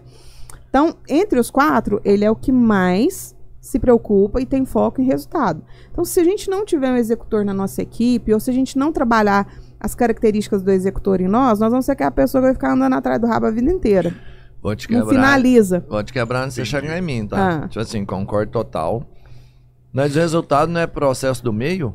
O resultado do processo do meio? É lógico.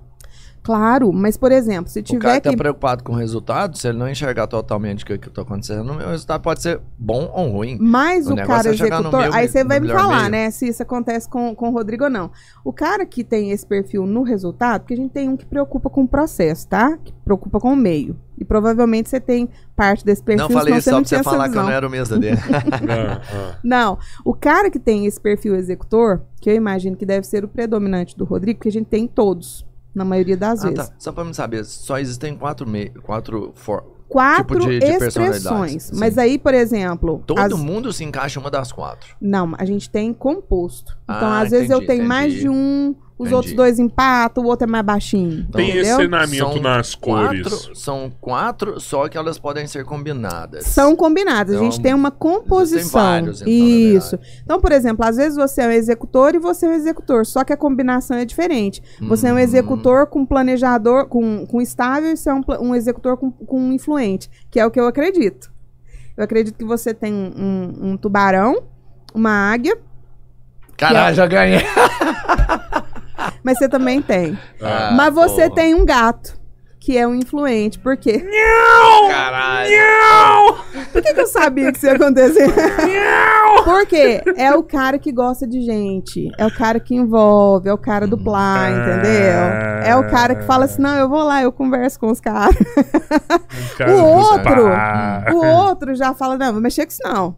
Entendeu? Cachorrão. Não, e, o- e o- e o legal é que o tubarão ele gosta de parecer malvadão mesmo. É. Entendeu? Ah, vem aqui, meu mamãe. Mas eu já, eu já não, vi. esse funk não.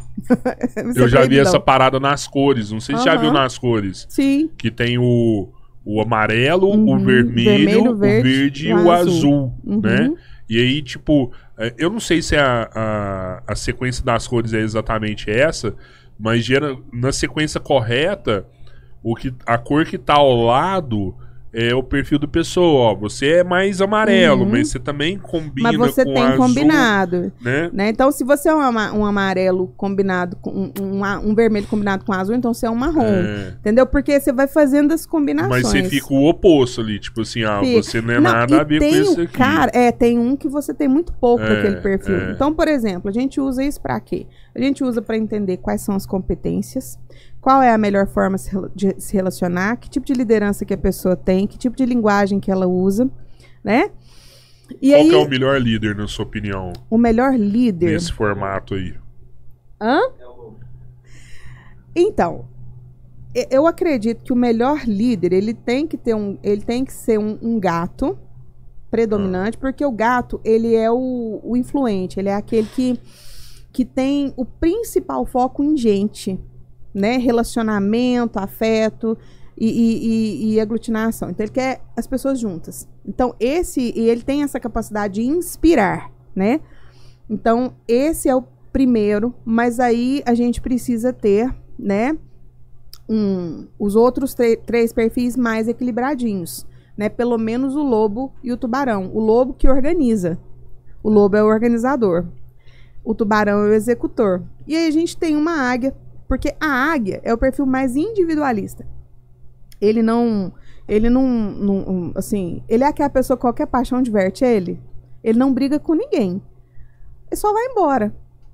Quando eu dou treinamento de, de, de atendimento, que eu uso os arquétipos, né? A gente chama isso de arquétipos. Aham. Eu falo, olha, o cliente tubarão vai brigar com você, você vai saber que desagradou. O cliente lobo vai falar duas horas com você, você vai, vai ter que entender tudo, você vai ter que explicar tudo pra ele, ele vai reclamar por todos os meses, é perigoso ele te, pro- te processar, mas você vai saber o que tá acontecendo. O cliente gato vai reclamar pro seu chefe, vai falar com você, vai falar da falta de consideração que a empresa teve com ele, né?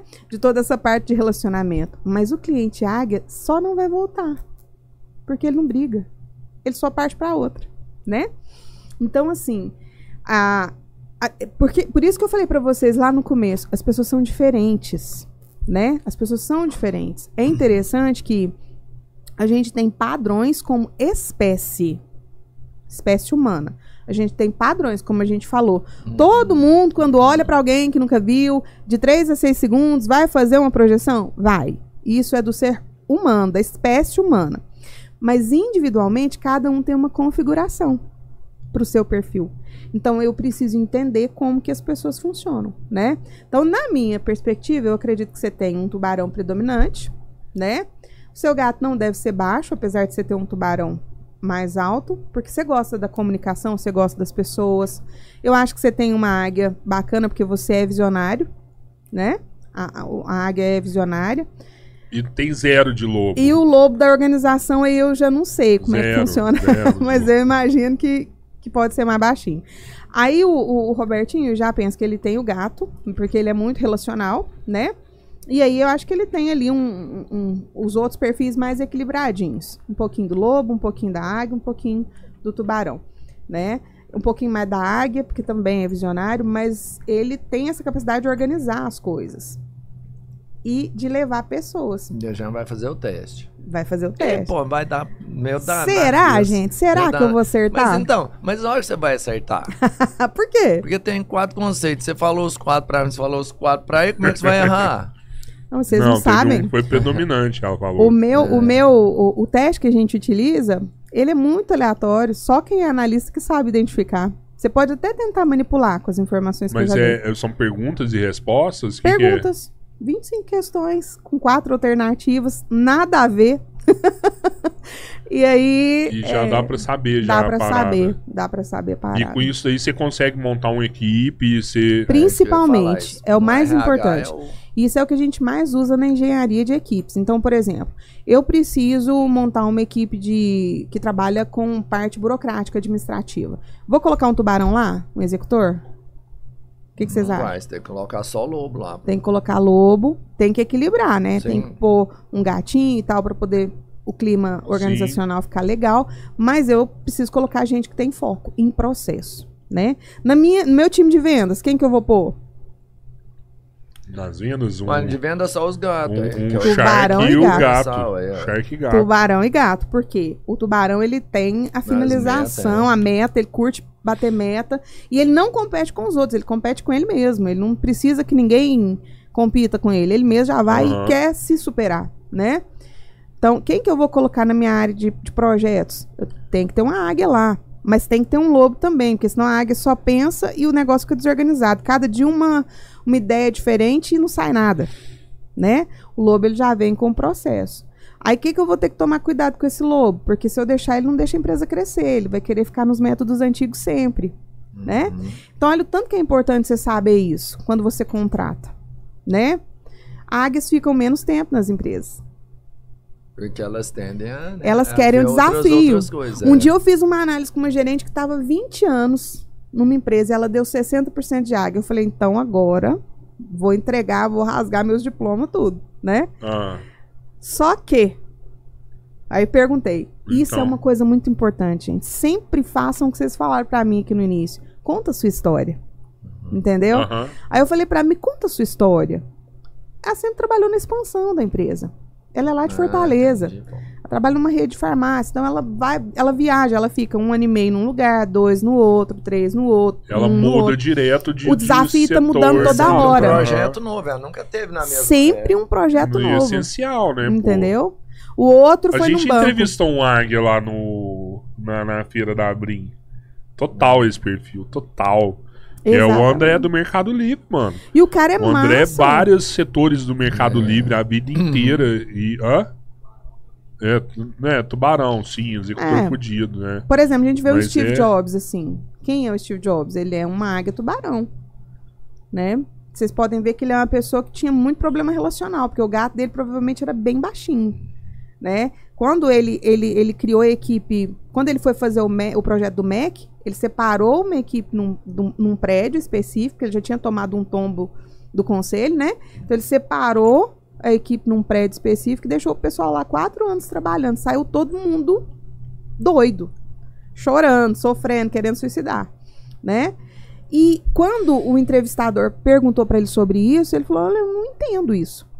Porque para mim eu só dei oportunidade para eles desenvolverem um projeto e eu fui exigente de acordo com como era necessário. Porque o tubarão e a águia, eles têm empatia mais baixa.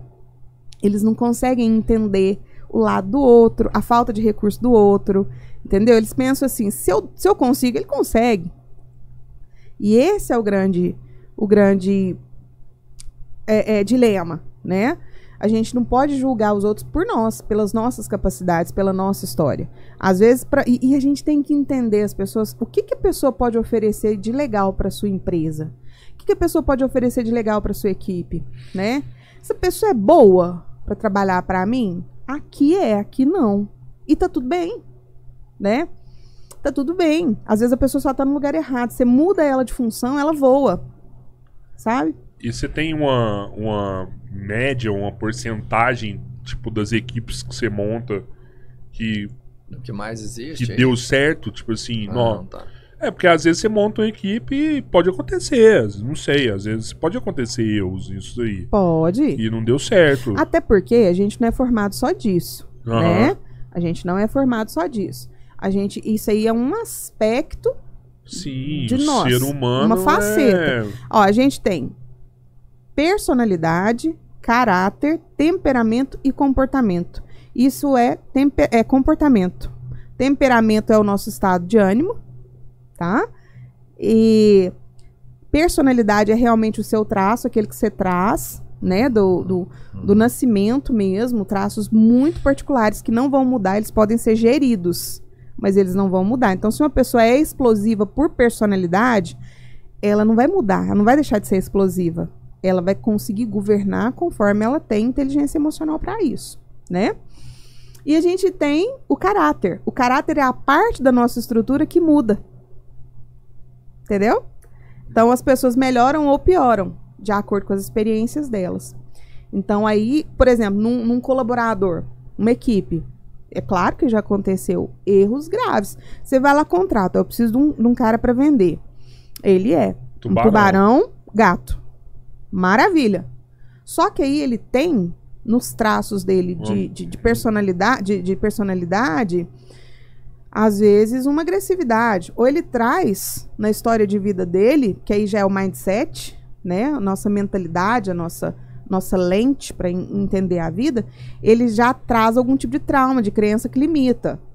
Aí ele já pode não dar resultado ali. Eu conheço muitos assim. Por isso que é tão importante o trabalho de um desenvolvedor, seja ele psicólogo, seja ele pedagogo, seja ele coach, né? Porque aí a, gente- a pessoa consegue deslanchar. Do contrário, não. Porque a, a- a- mentalidade, o mindset, que é esse conjunto de princípios e valores e crenças, também vai influen- influenciar. Você pode ser o maior tubarão do mundo, mas se você é, é, tem algum, algum, algum, algum nó, né, no seu mindset a respeito de produtividade, pode ser que você não produza. Então a Foda, gente mano.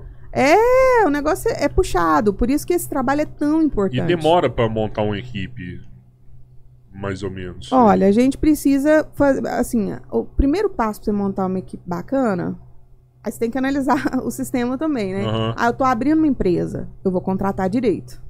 Eu vou sentar e eu vou fazer um planejamento estratégico de pessoas também. Isso, aí, isso é muito importante, né, mano? Muito. Eu vejo a empresa sim, sim. abrir ali, ah, vem, vem, vem, vem, É. vem, e de repente o negócio não foi. Não foi. Por quê? Aí o que você pagou uma grana com estrutura física, com equipamento, com divulgação, com marketing, com não sei o quê, e o troço não funciona. Cara, por mas isso, isso não tem nada a ver com mão de obra especializada. Não, é comportamento. A, a questão da competência técnica é uma outra coisa. Eu gente, falo assim, para contratação de empresa, o principal critério é, vamos pensar assim, é a mão de obra especializada para cada função. Sim, mas aí o que, que acontece? Você não faz um cargo lá perguntando assim, eu procuro pessoas comunicativas. Muito Não, difícil. muito difícil. Você vai assim, preciso de a- é, atendente comercial. É. né, alguma Mas coisa. o que, que vai acontecer, Robertinho? Normalmente, Você isso quer um aí. atendente comercial que seja gato. É, E- normalmente. E ele já vai, vai. Normalmente ele já vai encaminhar. A pessoa já Uhum. vai fluir ali. Aí são três pontos que a gente observa: competência técnica, né? A competência comportamental, que são esses aspectos dos Uhum. arquétipos, da personalidade, caráter, tudo isso. E a análise de currículo, que é a história da pessoa. Então você não contrata sem analisar esses três pontos. Sabe? E cruzar essas informações. Ah, o cara é uma águia. Aí você vê lá, seis meses aqui, dois meses ali, cinco meses ali. Você precisa dele três anos na sua empresa, pelo menos, para poder compensar um setor. Você vai contratar ele? Tem jeito. Não tem jeito, ele pode até ter especialização ali no que você precisa, mas ele não vai ficar com você, né? Ou então o cara é um tubarão muito, né? Que tubarãozão mesmo. Branco mesmo, Branco, brabo. aquele brabo, bocudo. Por, por um pouco mais de grana ele vai te deixar. Ou ele vai virar seu concorrente ainda. Entendeu? E as pessoas não são boas ou más por causa disso, sabe? A gente só precisa entender isso com Tá intencionalidade. jogo isso aí. Tá- né? é o jogo, É. entendeu? Então, assim, isso é muito, mu- muito sério, porque às vezes o cara investe em tudo, menos nas pessoas, menos em fazer uma gestão inteligente, porque isso é gestão inteligente. Não é emocional, tá? Hoje, como é que a gente contrata? A maioria da, a gente trabalha muito com empresa familiar. Nossa, tem uns que a gente dá vontade de falar assim, ô, paga um salário pro seu filho, é, é, paga um salário de uns 10 mil pro seu filho morar em lá em casa. Catanduva, né? Pra não ficar por aqui. Não por é que tá, não né? funciona, a pessoa não gosta, a pessoa não, não tem cap- capacidade nem técnica nem comportamental para aquilo. Não faz sentido para a pessoa, entendeu? Então, assim, isso precisa ser observado. Outro fator, a pessoa muitas vezes cresce na sua empresa e vai para um cargo de liderança por confiança. Tá com você desde o início. tem a questão da lealdade. Isso é importante? Claro. Mas será que você não está jogando cara no fogo, não? Porque às vezes ele ia ser muito mais feliz numa média liderança ou mesmo participando da equipe como liderado. Uhum. Veja bem, não estou falando que ele não pode ser líder. Eu mesma falei que todo mundo pode ser desenvolvido, mas para uns é mais difícil, porque ele não quer, não gosta. Ele prefere ter um líder. Entendeu? Então, assim, e outros não vão conseguir ficar sob a liderança de ninguém. Você realmente precisa dar um, um, um, uma liderança pro cara, senão você perde ele. Isso tudo, gente, é queimar pestana. É, é, é, é, é observar, entendeu? É tá olhando, realmente observando e, e, ter cultura de feedback, sentar com seus colaboradores, entender, ter um plano para cada um. Né? Porque o cara chega lá e você fala para ele, você tem que fazer isso, isso e isso. Né? Por quê? Qual que é a meta? O que, que nós temos que alcançar? O que, que é esperado do meu cargo? Até onde eu tenho que desenvolver? Onde eu posso crescer aqui? Onde eu vou chegar? Né? Como? Então, tudo isso um RH, né, o que eu prefiro chamar de gente de gestão, precisa ter como projeto estratégico também. RH, gente, gestão? Então, a gente tem aí é, a evolução dessa nomenclatura. Ah. Antigamente a gente tinha departamento pessoal, cuidava só da parte lá ligada na contabilidade, né? Os recursos humanos. Aí lá para 1950, 60 já foi crescendo o, o, aspecto humano, a gente foi observando, então, algo mais inteligente que transformou em RH, recursos humanos. Mais pra frente, aí veio a modinha dos talentos humanos. Oh. Mas hoje a gente já trabalha com gente e gestão, né? Porque a é gente, um termo... a gente entende é o colaborador correto. como um agente, é, é, assim, que precisa participar da estratégia da empresa. E tem uma... Recentemente a gente fez um podcast que eu achei sensacional o que o convidado falou, que a gente já fez vários falando da experiência do consumidor, tudo. Uhum. E aí ele pegou e falou do, do EX, né? Uhum. Que é a experiência do, do, do empregado, uhum. né? Do uhum. employed. É... Tem essa preocupação disso também? Olha, uma empresa de sucesso duradouro, porque a gente precisa falar da sustentabilidade no sucesso, gente, porque eu falei isso outro dia pra uma pessoa, não gostou muito, não. Eu falei, olha, construir isso aqui que você construiu, velho, qualquer macaco treinado e esforçado constrói. Sacanagem chamar isso aí. Nem sei pra quem que você falou, mas Ele sacanagem. achou ruim comigo. Agora eu que quero. Rodrigo aceita crítica, você não comenta assim. não foi com agora, agora, eu quero ver você manter. Porque eu já vi muita gente chegar aqui, inclusive eu, né? e essas pessoas não têm competência para manter, porque o, o, o, projeto não tem sustentabilidade justamente na área de gente. O cara constrói tudo perfeito, mas ele não pensa em como se relacionar. Velho, se você não paga direito, se você não paga o que é justo, se você não prioriza o seu colaborador, não cria um projeto de relacionamento com ele, né, nesse fator que foi colocado pelo outro participante, né, pelo outro convidado, que, que vai acontecer? As melhores pessoas não vão para você. Ainda mais numa cidade do tamanho da nossa. Ou num mercado muito competitivo e restrito. Porque você acha que cidade vão... pequena é pior? Ah, claro, as pessoas vão conversando. Não, trabalha lá eles, nós não pagam. Não, e lá é canseira. Nossa, trata a gente Sim, igual cachorro. Não, ponto Entendeu? É surreal. Acho que qualquer um que não paga. Acabou. Aí você sabe o que, que vai chegar pra você? Só co... carcaça, só da carcaça. Da carcaça. Aí o que, que você vai ter que fazer? Só, só que o mercado não absorveu. E aí a gente que não dá nem pra se desenvolver. Porque a pessoa não quer. Mas aí a empresa até quebra, né, mano? Claro. Quebra. Sabe? Quebra. E tem setores que isso é mais crítico. Né? Tem setores que isso é mais crítico. Setores, por exemplo, que tem que trabalhar final de semana, noite, gente que trabalha seis por um, entendeu? 12 por 36, que são condições mais difíceis para as pessoas, né? Até isso você tem que observar. O cara tem. A gente mora em, em uma cidade que tem um valor tradicional familiar muito grande. Se tiver que trabalhar no domingo, o cara não quer, porque ele quer no domingo ficar com a família dele. Porque tem a avó, porque tem o almoço, porque tem. Entendeu? E isso é valor. Então você precisa entender. Porque a gente não senta cachorro em banco. Você falou, eu me veio na cabeça que teve uma época que eu trabalhei muitos anos numa locadora de um primo meu, né? e essa locadora abria de domingo, velho. E, e ele achava funcionário. Eu Não abria acha? isso tem domingo muitos anos, velho. Ele me ligava e falava assim, ó, vai lá, vai lá, vai lá, lá no domingo lá. Eu pegava e ia lá e abria no domingo. Não. Na Hobby, era a Hobby Video, eu ficava ali de frente, de frente ao Soares. O Marco Antônio, meu primo, tinha uma locadora Não, tô ali. ligado, lembro disso aí. Eu, eu, eu abri, eu ficava lá. Na época que a galera ficava passando de porta na, de carro na porta do helicário. Uhum. Não. Isso lá no domingo. À tarde passava no helicário, ia Umas tendo umas aliche. voltava Aí e tinha ficava dos de novo. drinks lá, adrenalina. é, fez, ficava o fazendo esse negócio. E eu ficava lá sentado lá no, no domingão, lá na, na beirada da casa, lá, olhando o povo passar ali. Não tinha. Feliz. Não tinha um que ia trabalhar no dia de domingo, velho. Não curte. vai. Essa é a nossa cultura. Você vai em São Paulo, isso não é assim. Não, normal. Normal.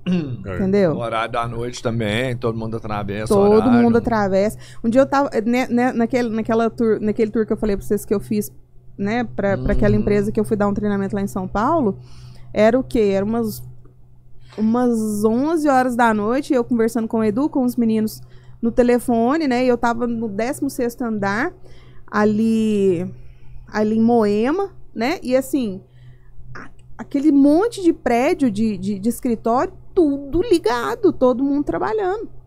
Entendeu? Porque é a cultura. Agora, você tá onde? Não, eu tô em Araguari. Você precisa de quem? Da, população araguarina. Como que ela funciona? Ah, ela funciona assim. Então, se eu tenho meu colaborador que vai precisar trabalhar no domingo, eu preciso criar valor para ele. Qual que é o valor para ele? Aí eu vou criar, então, um sistema motivacional, que não é necessariamente emoção, ele não é afeto, não é sentimento. A gente tem que tirar esses estigmas, né? Então, o cara precisa ter um, um estímulo para trabalhar para mim. Porque é, é, ele vai ter que fazer um, um tipo de sacrifício diferente, né? Grana, vai ter que pagar mais. Ou grana, ou, o me- ou pertencimento, a possibilidade de crescimento. Cara, eu ia falar sobre pertencimento, mas isso aí é difícil de criar, hein? É, o pertencimento, ele é difícil de criar porque ele tem uma... Não, porque eu já vejo no Brasil uma cultura muito colocada cultural já de que, por exemplo, o dono da empresa é contra o colaborador. Se ele já vem pensando, assim, desde crianças, aprendendo isso, é muito difícil você quebrar isso, porque aí fica na personalidade dele. Mas isso é um antagonismo que o brasileiro tem do pobre com o rico. Exato. Entendeu? Então, Que assim, é plantado. ele aprendeu que o patrão explora o colaborador. Isso. O empregado, né? Que é hoje que a gente usa o termo colaborador, mas era o Era empregado. Isso. E aí ele aprendeu isso. Então, tudo que vem do patrão tem aquela desconfiança. Mas o contrário também é verdadeiro. O patrão também desconfia muito da motivação do colaborador.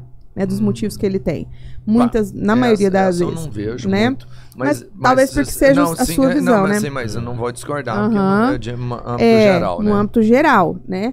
Então, por exemplo, quando uma colaboradora fica grávida, o que, que a gente pensa? Vai começar com atestado, vai não sei o quê, vai limitar o trabalho, vai não sei o quê. E aí o que, que vai acontecer? Aí a empresa já se resguarda, né? E às vezes aquilo que é natural de uma mulher grávida é visto como algo absurdo. Por outro lado, a, a, a, a moça também engravida, ela já pensa, nossa, agora a empresa vai achar isso.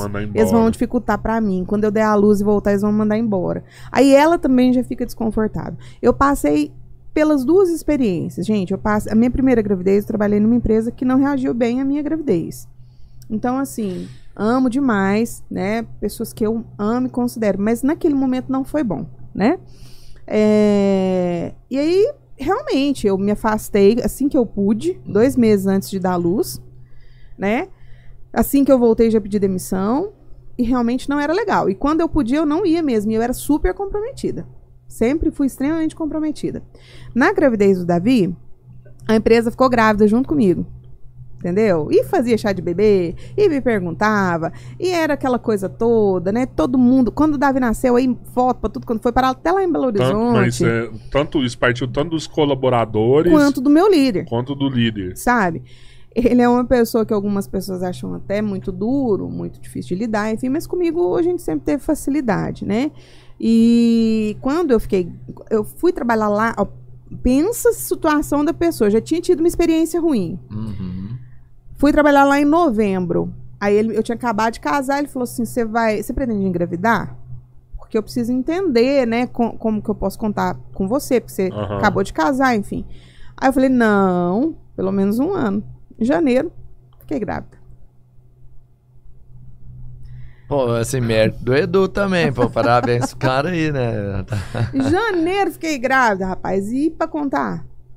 Fiquei super constrangida, porque eu tinha. Não que uma mulher precise ficar. cons- Viu? Não, turma? é. Não que uma mulher precise ficar constrangida sobre isso. Quem contrata uma mulher em fase reprodutiva corre esse risco, Pode enfim. acontecer no mesmo dia. Mas é porque eu tinha falado que não estava dentro do meu planejamento, Sim. E não estava, né? Não na estava. verdade, é. né? Aí eu tenho uma mania de engravidar sem planejar. é, aí o que acontece? É, eu, eu cheguei, expliquei pra ele, ele falou assim: olha, é, você sabe, né, que a gente precisa de você, do seu engajamento, da qualidade do seu trabalho. Eu tô contando com você pra muita coisa. É, o que, que você me diz disso? Eu falei, não, eu, eu me comprometo. Ele falou, então é bênção. Criança é ótimo. E assim foi, sabe? Todo mundo Top. naquela expectativa de saber o sexo do bebê, depois preparando tudo pra mim. Gente, Muito Foi massa, maravilhoso. então o que que acontece? E eu, eu assim, eu tive descolamento de placenta do Davi, então eu tive que sair um pouquinho antes. Nossa, aham. A minha equipe ia pra minha casa trabalhar. Olha Entendeu? aí. Aí eu dei à luz, com 18 dias eu tava lá na empresa, num evento. Porque eu era coordenadora desse evento, eu já tinha deixado tudo pronto, mas eu precisava estar lá para poder inspecionar. Fui tranquila, com todos os cuidados, né? Mas estava lá presente, entendeu? Por quê? Porque eu fui. Não houve aquele preconceito. Não houve aquele, aquele antagonismo. A empresa foi minha parceira na minha gravidez. Então, isso é que a gente precisa entender. Ah, eu, eu vou evitar contratar mulheres que têm filhos pequenos porque elas faltam, porque os meninos ficam doentes. Tá, então contrata mulheres solteiras que vão pra balada e na segunda-feira tá sempre com dor de cabeça. Porque bebeu no domingo à tarde. Entendeu? A gente. Isso, Ai, isso, cara. isso é aí muito- muito- muito relativo. Você tem que olhar a pessoa. Não É. dá pra olhar estereótipo. Entendeu? Porque cada situação tem prós e contras. Ignora os seis primeiros segundos. Exatamente. Os seis segundos são tão perigosos, não só porque você antipatiza com alguém injustamente, mas porque às vezes você dá confiança pra uma pessoa que não fez nada pra merecer ainda. Você já viu que a pessoa que contrata se apaixona na pessoa. A pessoa nunca fez nada pra garantir que, que ela dá resultado, que ela tem competência, mas ela começa e ela vai e ninguém demite, ninguém põe limite. Por quê? Provavelmente houve uma identificação ali. E aquela pessoa tá tendo a confiança projetada de outro. Né? Ô, ô, Dani, e essa parada de coach, ela serve tanto pra, pra empresa quanto individual? Isso. Né? Quando, eu, quando eu saí daquele emprego que eu falei pra vocês, né? Que tomei aquele choque de realidade, que fiz aquele tanto de M, que, enfim. Eu abri uma empresa aqui em Araguari de projeto e, e também na área de. Eu também tenho formação na área de qualidade, né? De. de, de de adequação para a qualidade total. E aí eu comecei então a trabalhar com algumas empresas, com processos internos, escrevendo pop, processo, tudo. E aí, cara, eu comecei a perceber que faltava alguma coisa. Faltava o humano, era muita ferramenta, mas faltava o convencimento. E eu tinha muita vontade de fazer mentoring, uma formação em mentoria. A gente vê muito mentor por aí, né? Aham. Que eles não sei porquê, que eles, mas enfim. É, mas existe uma formação em mentoring, né? Aham. Só que ela é internacional, não tem no Brasil. né? Ela vinha onde, onde minha prima trabalhava uma vez por ano, que é o, o IBC. E aí ela falou, por que você não faz a formação em coaching? E eu era desconfiadíssima, né, gente? Vocês estão lembrando que eu sou super racional. O Esse coach, o coach, o coaching é o quê? É. E eu e esse trem, esse trem de cor. Pensa, era 2012 pra 2013. Não era igual hoje, que você fala cor, aparece ou o Paulo Vieira ou o Zé Roberto na sua frente, assim, né? Pra falar de coaching pra você. Ah, mas coaching nessa época era hypado também, mano. Não, mas Não, ainda mas tava eu bem. acho que o coach a- já foi muito- mais, pô. tinha Todo mundo era coach. Não, então. Agora, né? Ah, Agora deu uma maneirada. É, coaching Teve- foi na um- época pico, acho que foi 2018, mais ou Foi, menos. foi, é. foi. Aí o que que 2012 acontece? tinha a o Érico tinha Rocha o... ali naquela O Érico época. ele trabalha mais com marketing digital, né? Mas a gente tinha o Jerônimo Telme, que Ah, é muito foda. hypado. Ele é. E já era em 2013. Então ele era a única referência que eu tinha. Mas você não tinha material pra você olhar o que, que, que que rolava, entendeu? E eu muito desconfiada. Mas a minha prima, que é um tubarão daqueles, né, a Fernanda, ela tinha que trabalhar lá e ela fez a tarefinha de casa, mandou todos os materiais para a lista de contato toda, para família, enfim. E eu achei aquilo interessante. Falei, Fernanda, você me garante que esse negócio aqui não é frada? Isso aqui tem consistência? Você quer pirâmide? Isso aqui. né? né? Aí ela falou, prima, faz, porque você vai curtir muito. E na área de consultoria, na área de processo, igual você está trabalhando, vai ser muito bom. Porque processo é o seguinte: você mapeia, escreve, publica e treina o colaborador. Na hora de treinar, tava, tava moiando. Entendeu? Não tava funcionando. Não tava tendo as, as competências necessárias para convencer as pessoas. As minhas, as minhas ferramentas estavam ultrapassadas. Tava lá nos Dale Carnegie da vida para trás.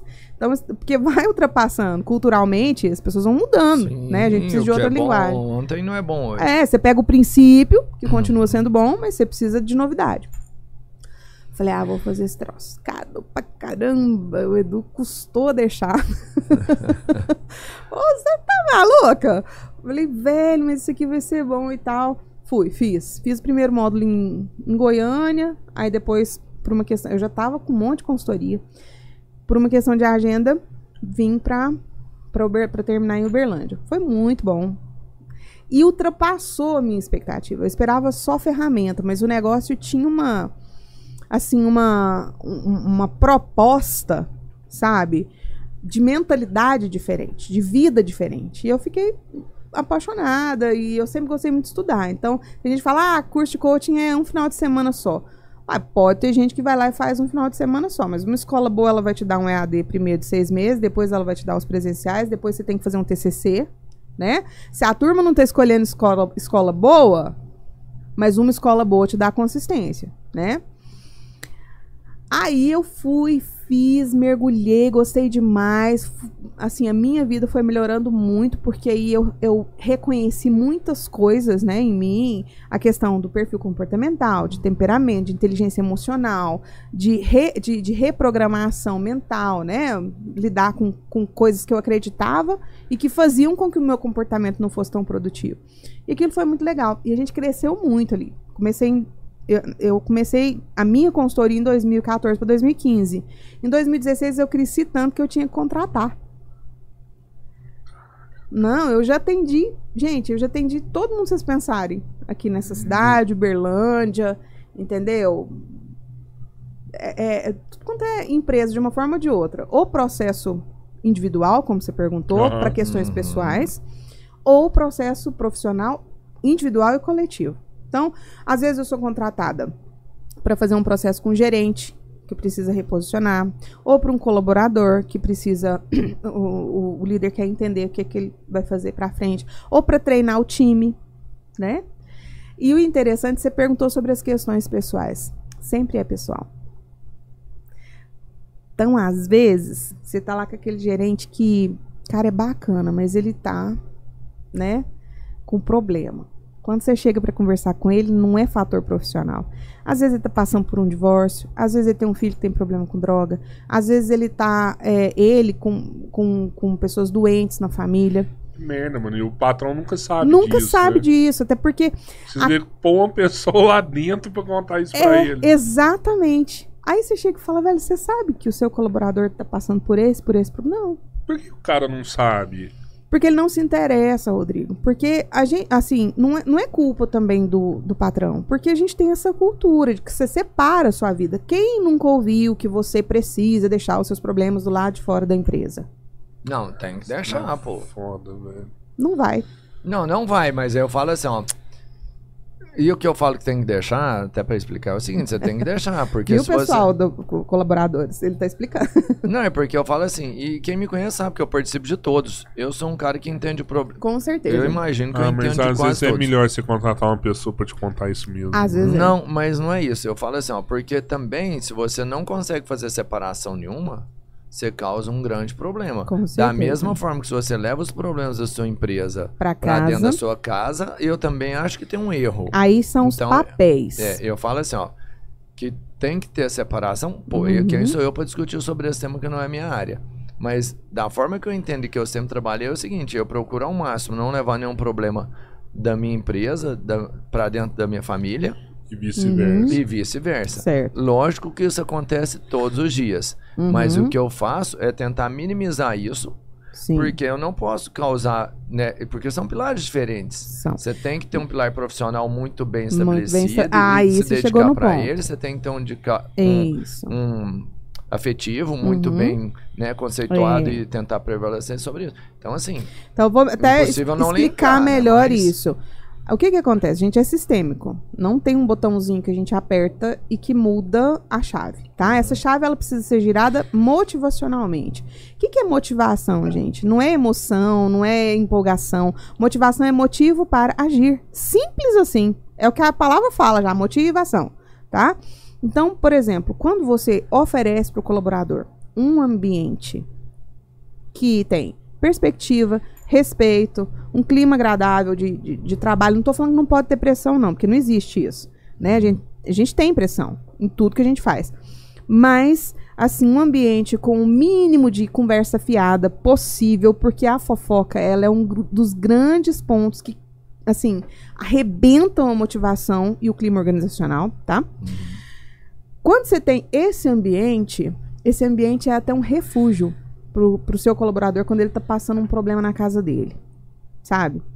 Então, assim, não é que o cara vai deixar, mas o ambiente do trabalho não vai potencializar o problema. Então, vamos supor que o cara tá passando por um divórcio, ok?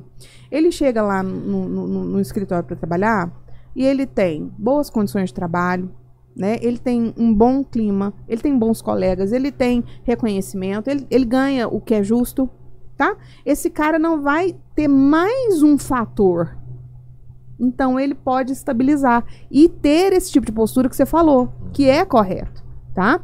Agora vamos supor que o cara já tá com um monte de problema, tá- com a, com a esposa doente, igual por exemplo, é, uma vez eu tava trabalhando num hospital e, e um, um marido da paciente estourou com as meninas da recepção. Aí eu falei, olha, mas presta atenção na situação do cara. A esposa doente, talvez né, correndo risco de morte, né?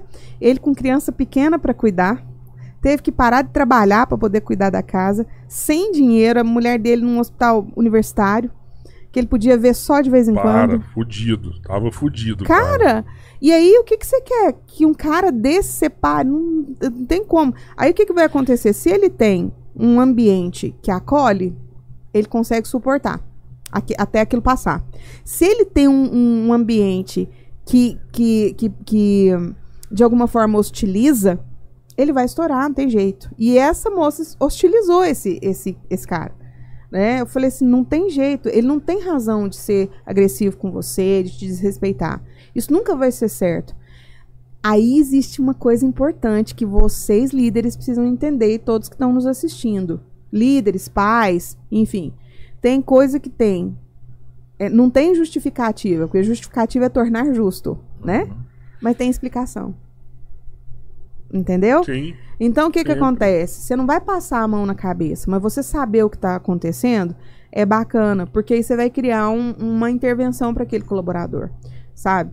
Então, muitas vezes eu fui contratada, chegou lá, o cara tava passando por um divórcio. Aí a produtividade dele caiu mesmo, aí. Né?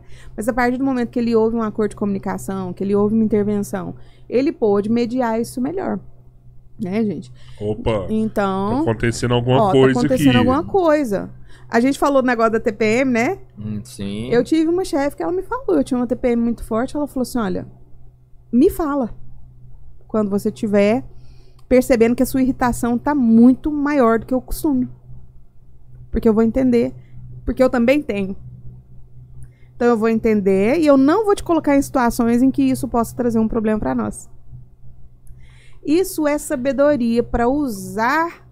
Presta atenção, assim, a palavra usar é feia né, quando a gente fala de gente, mas para realmente é, é, retirar o melhor da sua da sua peça do quebra-cabeça organizacional, entendeu? De gestão. Então a gente tem que ter essa sabedoria. Não adianta você ah, Simon Sinek diz uma coisa muito interessante. Ele fala: olha, 100% dos clientes são pessoas. 100% dos colaboradores são pessoas. Eu sou uma pessoa. Se eu não entendo de gente, não entendo de negócio. Né? eu já Então. ouvi essa frase. Já. É. Precisa entender de gente pra entender de Para entender de negócio. negócio. A gente trabalha porque o cliente tem um comportamento, esse comportamento muda de acordo com o meio, com o macro cenário, com o micro cenário, tudo isso, macro ambiente, microambiente, né? É, o meu cliente, então, ele tem comportamento, eu preciso entender. Meu colaborador tem comportamento. Todos os stakeholders têm, meu fornecedor, meu concorrente. Se eu não entendo de gente, eu não entendo de nada. No meio disso aí, tudo o que, que você prefere hoje? Fazer um individual, um com empresas? O que, que é? que você- qual o desafio que você gosta de abraçar mais? Eu não gostava muito do individual, confesso.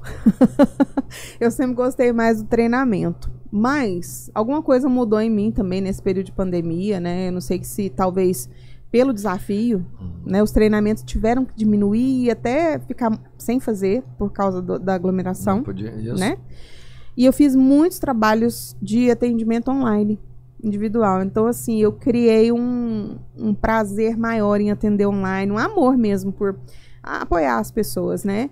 Então, eu fiz alguns processos nesses dois anos aí que me, me deixaram muito feliz, muito gratificados. Teve um cara que ele era um gerente de uma empresa nacional, né? E ele tinha muito, muita dificuldade de, de, de se colocar nas reuniões dos pares, não era nem dos líderes.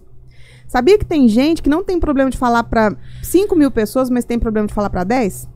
Ah, para, sério? Sério? Por quê? Ele Aquelas é 10 estão influencer. próximas. Intimida. Entendeu? Entendi, Ele sobe entendi. num palco e fala No ali pra galera tudo. Porque lá fala, no outro, uma palco- troca, já fica mais... Exatamente. Porque quando eu, eu, tô, eu tô numa troca, é muito diferente.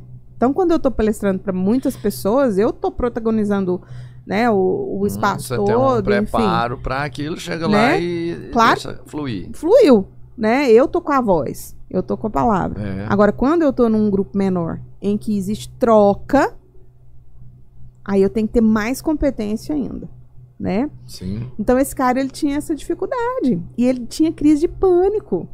Só que não era uma crise de pânico da doença mesmo, né? Do pânico, enfim. Era uma crise emocional só. Porque caía cortisol e, e adrenalina ali na corrente sanguínea e o cara surtava. E eu ensinei pra ele a controlar o cortisol e a adrenalina, né? Por quê? Quando caiu o cortisol e adrenalina, aqui a parte das amígdalas ficava estimulada. Aí eu ensinei a ele como contar para ativar a parte cognitiva. E ele conseguiu. E ele ficou muito feliz, sabe? E assim, ele tava a ponto de desistir da, da, da promoção dele. Então, esse tipo de coisa é muito legal. Então, hoje eu gosto muito de, de trabalhar E ele fala com a galera hoje normal. Tranquilo. Às vezes ainda Cinco, começa. seis pessoas, oito. Isso, porque são os pares dele, né? São Aham. pessoas na mesma posição dele. Sim, sim. Eles fazem tipo uma troca de experiência. E às ali, um vezes ele benchmark. ainda começa a ter essa fraqueza, vai cair. Isso. E aí entra o quê? Medo de julgamento, insegurança, autoestima baixa e tudo isso, né?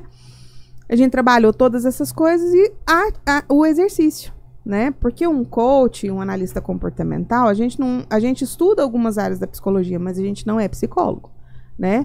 Então assim, tem a, tem coisas que tem que ser o psicólogo, por isso que eu falei, ou psiquiatra, tá? Tem alçada para as coisas. Então, a parte motivacional, o coach, o analista comportamental, beleza. A parte traumática é o psicólogo. E a parte patológica, nem o psicólogo não é, o psiquiatra, Uhum. tá?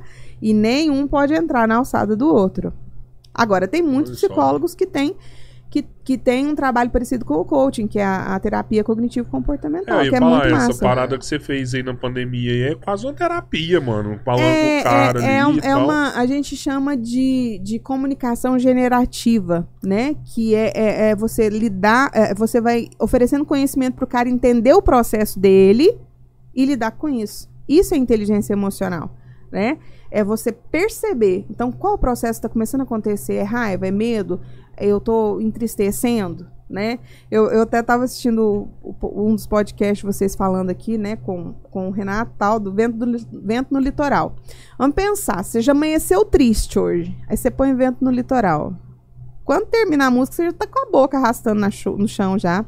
Chegar até a praia É. e ver Por que o quê? vento ainda está Música, gente, é um Cara, eu vou te falar uma coisa. Eu nem tava triste, mas depois dessa eu fiquei um pouco porque Robertinho, acorda aí, ó. foi triste Eu essa aí, a mano. onda Não, essa, essa que fez foi triste, mano. Olha isso. Ah, mas tem um gravão Entendi. bonito, é. Não, mas eu entendi o que isso pode fazer, pô. Deixa qualquer Cara, triste, essa mano. música, eu vou te falar. essa Não, a não música é eu adoro, eu não gosto Não, é linda. interpretação do Você negócio. aí deixa que muita fudeu. gente triste. Eu já vi muita gente chorar. Cara, ó, música. A Nirvana é depressivo, que mais? Pink Floyd, né? Nada contra, gosto. Nirvana, mano. Que muito, isso? muito. Tem muitas Tá no músicas hype do Spotify, Tá no hype mano. do Spotify, mas às vezes quando você já amanheceu com um estímulo. Porque é triste. Lembra que eu falei que as emoções elas não são só estado psicológico? Sim, sim. Elas são, elas são causadas por, por hormônio. Então, por exemplo, uma pessoa que tá triste, ela tá com baixa dopamina. Aí o que, que vai acontecer? Ela vai escutar um estímulo externo, no caso a música, né?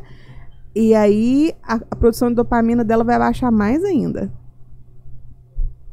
Cara, Nirvana. Olha que véi. doido. Nirvana. E Nirvana ainda dá um pouquinho de raiva além de tristeza. Será que não é por causa do Kurt Cobain que o pessoal começa a falar isso? não, mas fala o por punk, isso? ele é. O punk é, é mais. Ele gera, né, esse- esses sentimentos, assim, na gente. O punk rock. O punk não é do. Bah! Do, do- do negócio, não? Não, o mano? punk rock, ele tem É. essa pegada mais melancólica também, né? Que é vai, vai, vai indo ali. Tem, tem, tem umas Hã? músicas. Vertente do grunge. é, tem umas músicas que os meninos coisas, escutam de manhã É cedo, emo. principalmente na sexta-feira, é elas me deixam Ele, depressivo, ele sabe mano. Que tudo que, que, os caras que querem ninguém fazer. precisa saber. Aleatório.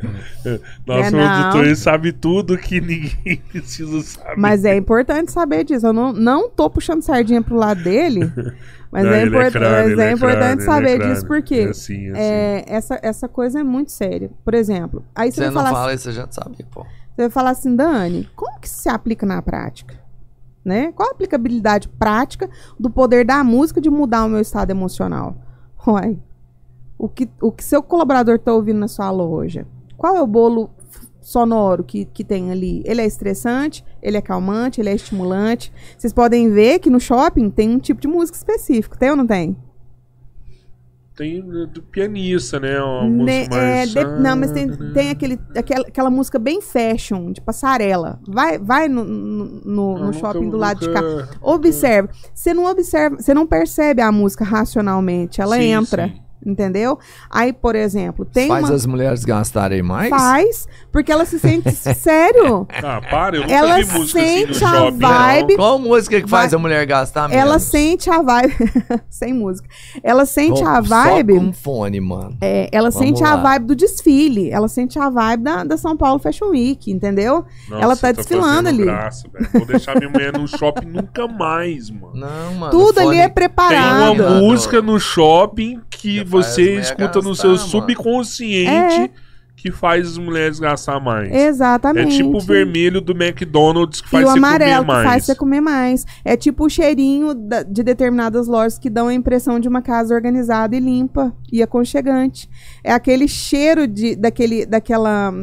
Aquele cheiro especial que tem aquelas castanhas no shopping Cara, aqui, também. aqui é cheiro de dinheiro que a gente sente no posto de combustível quando aciona a bomba de gasolina. É Não, tipo esse aí isso. tá- é um cheiro de sofrência, né? Não, cara, dinheiro do caralho. Você sente o cheiro da gasolina. Você sabe, é, é isso que me irrita, assim, as Ah. coisas que estão tentando me manipular de uma forma externa, fora do meu consciente. Mas isso aí é marketing. eu- Ó, a gente tem, a gente É. tem psicologia de cor no marketing, a gente tem de cheiro. é de cor, Por quê? eu Você lembra que, eu- te- você lembra que eu te falei que, que eu falei pra vocês que a gente tem quatro canais de entrada de informação? Sim. Então, esses canais são sensoriais. Entendeu? Eles são sensoriais. Então, cheiro, tipo de som, temperatura. Tem lugar que você vai e a temperatura é fria. Porque ela precisa te estimular a ficar mais atento. Se, se ficar quentinho, você dorme. Entendeu? Então, treinamento Eu gosto mais comportamental. de dormir no frio que no calor, pô. Mas você cobre, né? Você põe um ar-condicionado no talo e cobre. É, ué. Ah lá. Esse- Todo mundo esse faz é o- isso. É o segredo, né, mano? Você inverna. É, tre- melhor coisa do mundo é você ter aquele, É, aquele, aquele edredom assim de microfibra e você põe um ar-condicionado no A talo e gente tinha dorme. uma rádio lá na Futurística, né? A gente tirou Tinha ela, né? rádio, tinha um A cheirinho. gente viu que a gente tava tinha- perdendo muito colaborador, cara. É, não, a gente tinha a rádio, a gente tinha um cheirinho, a gente só não tinha as mulheres que vai no shopping. Mas olha, às pô. vezes vocês não conseguiram mensurar, mas isso faz uma diferença legal. Do cheiro fazia. Do cheiro faz. É, é surpreendente. do E aí, o que, a questão assim, do, do som, às vezes, você não vai colocar uma música específica, né? Mas só de você preocupar com o bolo sonoro já é legal. Porque você já viu quando você entra num lugar e tá aquela barulheira, e aí você não sabe se você escuta a música, se você escuta os pratos, se você escuta as coisas. um- Por exemplo, um lugar de alimentação. Você escuta prato, você escuta garçom conversando, você escuta as outras pessoas conversando, você não consegue conversar no lugar, né? Eu recebi um feedback desse um- uma vez Ah. sobre uma empresa que eu dava consultoria da área de alimentação. A pessoa me falou: Ó, eu fui lá, eu não consegui conversar. Então, controla esse, so- esse bolo sonoro, entendeu? Então, tudo isso a gente ensina na, na criação do ambiente de atendimento. Porque o atendimento que eu e você, ele é, ele é parte, mas todo o, o- o entorno, O né? ecossistema tem que estar Ele tem que estar ok. Né? zerado. Zerado. Porque aí o vendedor dá o show. Cara, mas isso é outra coisa, porque vamos pensar assim. A empresa, ela tem. é, Se bem que é o colaborador tem que estar preparado, lógico. Tanto é que vocês fazem parte da preparação. Mas às vezes a empresa tem tudo pronto e o colaborador não, Não responde. faz, né? Aí o que, que você tem que fazer? Você tem que analisar qual é o tipo dele. Ele é alguém que compensa com os problemas que ele tem? É. Bom, então eu vou criar um plano para que ele não perturbe o entorno. Ele não compensa? Não, então eu vou desligar. Ele precisa ser desenvolvido? Ele pode ser desenvolvido? Pode. Então eu vou estabelecer um prazo. Se ele não corresponder também, eu substituo. Uhum. Entendeu? Ou não, ele tá ok. Então ele só precisa ser acompanhado e, e progredir aqui dentro da Ah, empresa. então você chega a colocar um prazo, então, de Claro. desenvolvimento da Sempre. pessoa. Ó, a gente sempre tem que avaliar os colaboradores Doido. dessa forma. Entendeu? Você coloca um prazo. O cara, você percebe coisas positivas nele e também algumas coisas que não estão legais. Aí você estabelece um prazo para poder desenvolver. Aí você vai criar um plano de desenvolvimento para ele. Vai colocar uma meta, vai entender, ah, vai colocar uma meta, vai dar ferramenta, recurso e fazer essa análise. Não correspondeu? Tchau, obrigado. Porque também você ficar com uma pessoa que não que não dá retorno, Sim. é, Não, não tá atrapalhando a empresa sua é- vida e a dela. É Verdade. verdade. Entendeu? Verdade. Porque às vezes você tá segurando a pessoa na zona de conforto e ela precisa E tem mudar. muita gente que segura, né, cara? É surreal, assim. Eu já vi uma pessoa segurar por 20 anos. Nu. É surreal, assim. É. Tipo, ah, não, vou. A gente sabe que isso acontece. Não, cara. acontece todo O patrão dia. fala, isso ah, é não- normal, Não pô, vou mandar é. embora porque o acerto é não, é, Exatamente. É não sei o que, precisa, é é não sei o é. que. Cara, aquilo é um atraso na vida da pessoa, mano. Olha, Pega, vem de um trem seu, vem de um carro. E acerta. um- Acerta, manda embora. Mas não fica sem você precisar, sem dar certo com aquela pessoa, velho. Porque além dele não dar resultado, ele prejudica o grupo. Tudo, Isso tudo, aí é tudo, tudo, tudo. Porque você faz um trabalho, você tenta. Vamos falar hoje, as pessoas falam muito da cultura da empresa.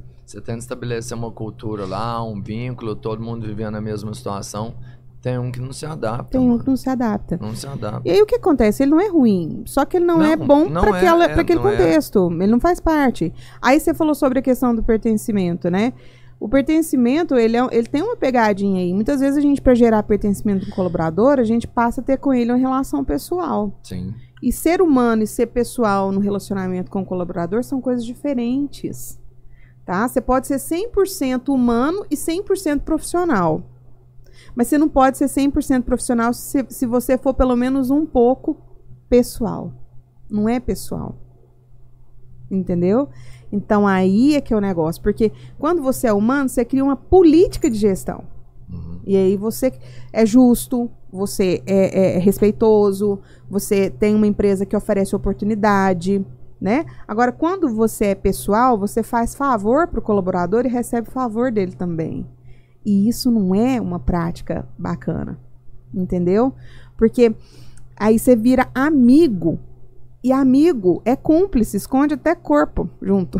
Perigoso, né? Entendeu? Então, assim, não dá pra você ser cúmplice de alguém que você tem que fazer gestão, que você tem que corrigir, que você tem que chamar atenção. A pessoa vai levar pro pessoal também.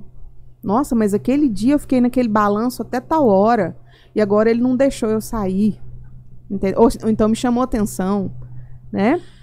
Por causa de determinada coisa. Ou Opa. deu a oportunidade para outro cara. O fato de ser pai ajuda pra caramba. Pô, mano, aí, ah, mano. É bom demais ser pai. Depois A Daniela tá se vendendo bem pra gente aqui, né? Pode levar ela lá pra futurística, Opa! lá fazer um trampo lá. Bora velho. lá. É fazer uma Você não vincula se você estiver no lugar, você nunca mistura família com nada, ou não? Olha, Eu- sou eu extremamente, eu, sou extremamente afetiva. Eu gosto muito das pessoas. Eu gosto mesmo de gente, sabe? Mas eu sou extremamente justa, sabe? Ah, mais que a minha mãe duvida. Mais justo que Ela me minha mãe. ensinou muito. O termo da minha mãe é justa. Se eu fosse definir minha mãe com a É. palavra, seria é justa. certo isso aí, Eu sou muito justa, né? Os meus filhos eles sempre diziam que, por exemplo, quando a gente estava num evento na igreja, que ia Uhum. servir comida, eu tava servindo a comida, por exemplo, né?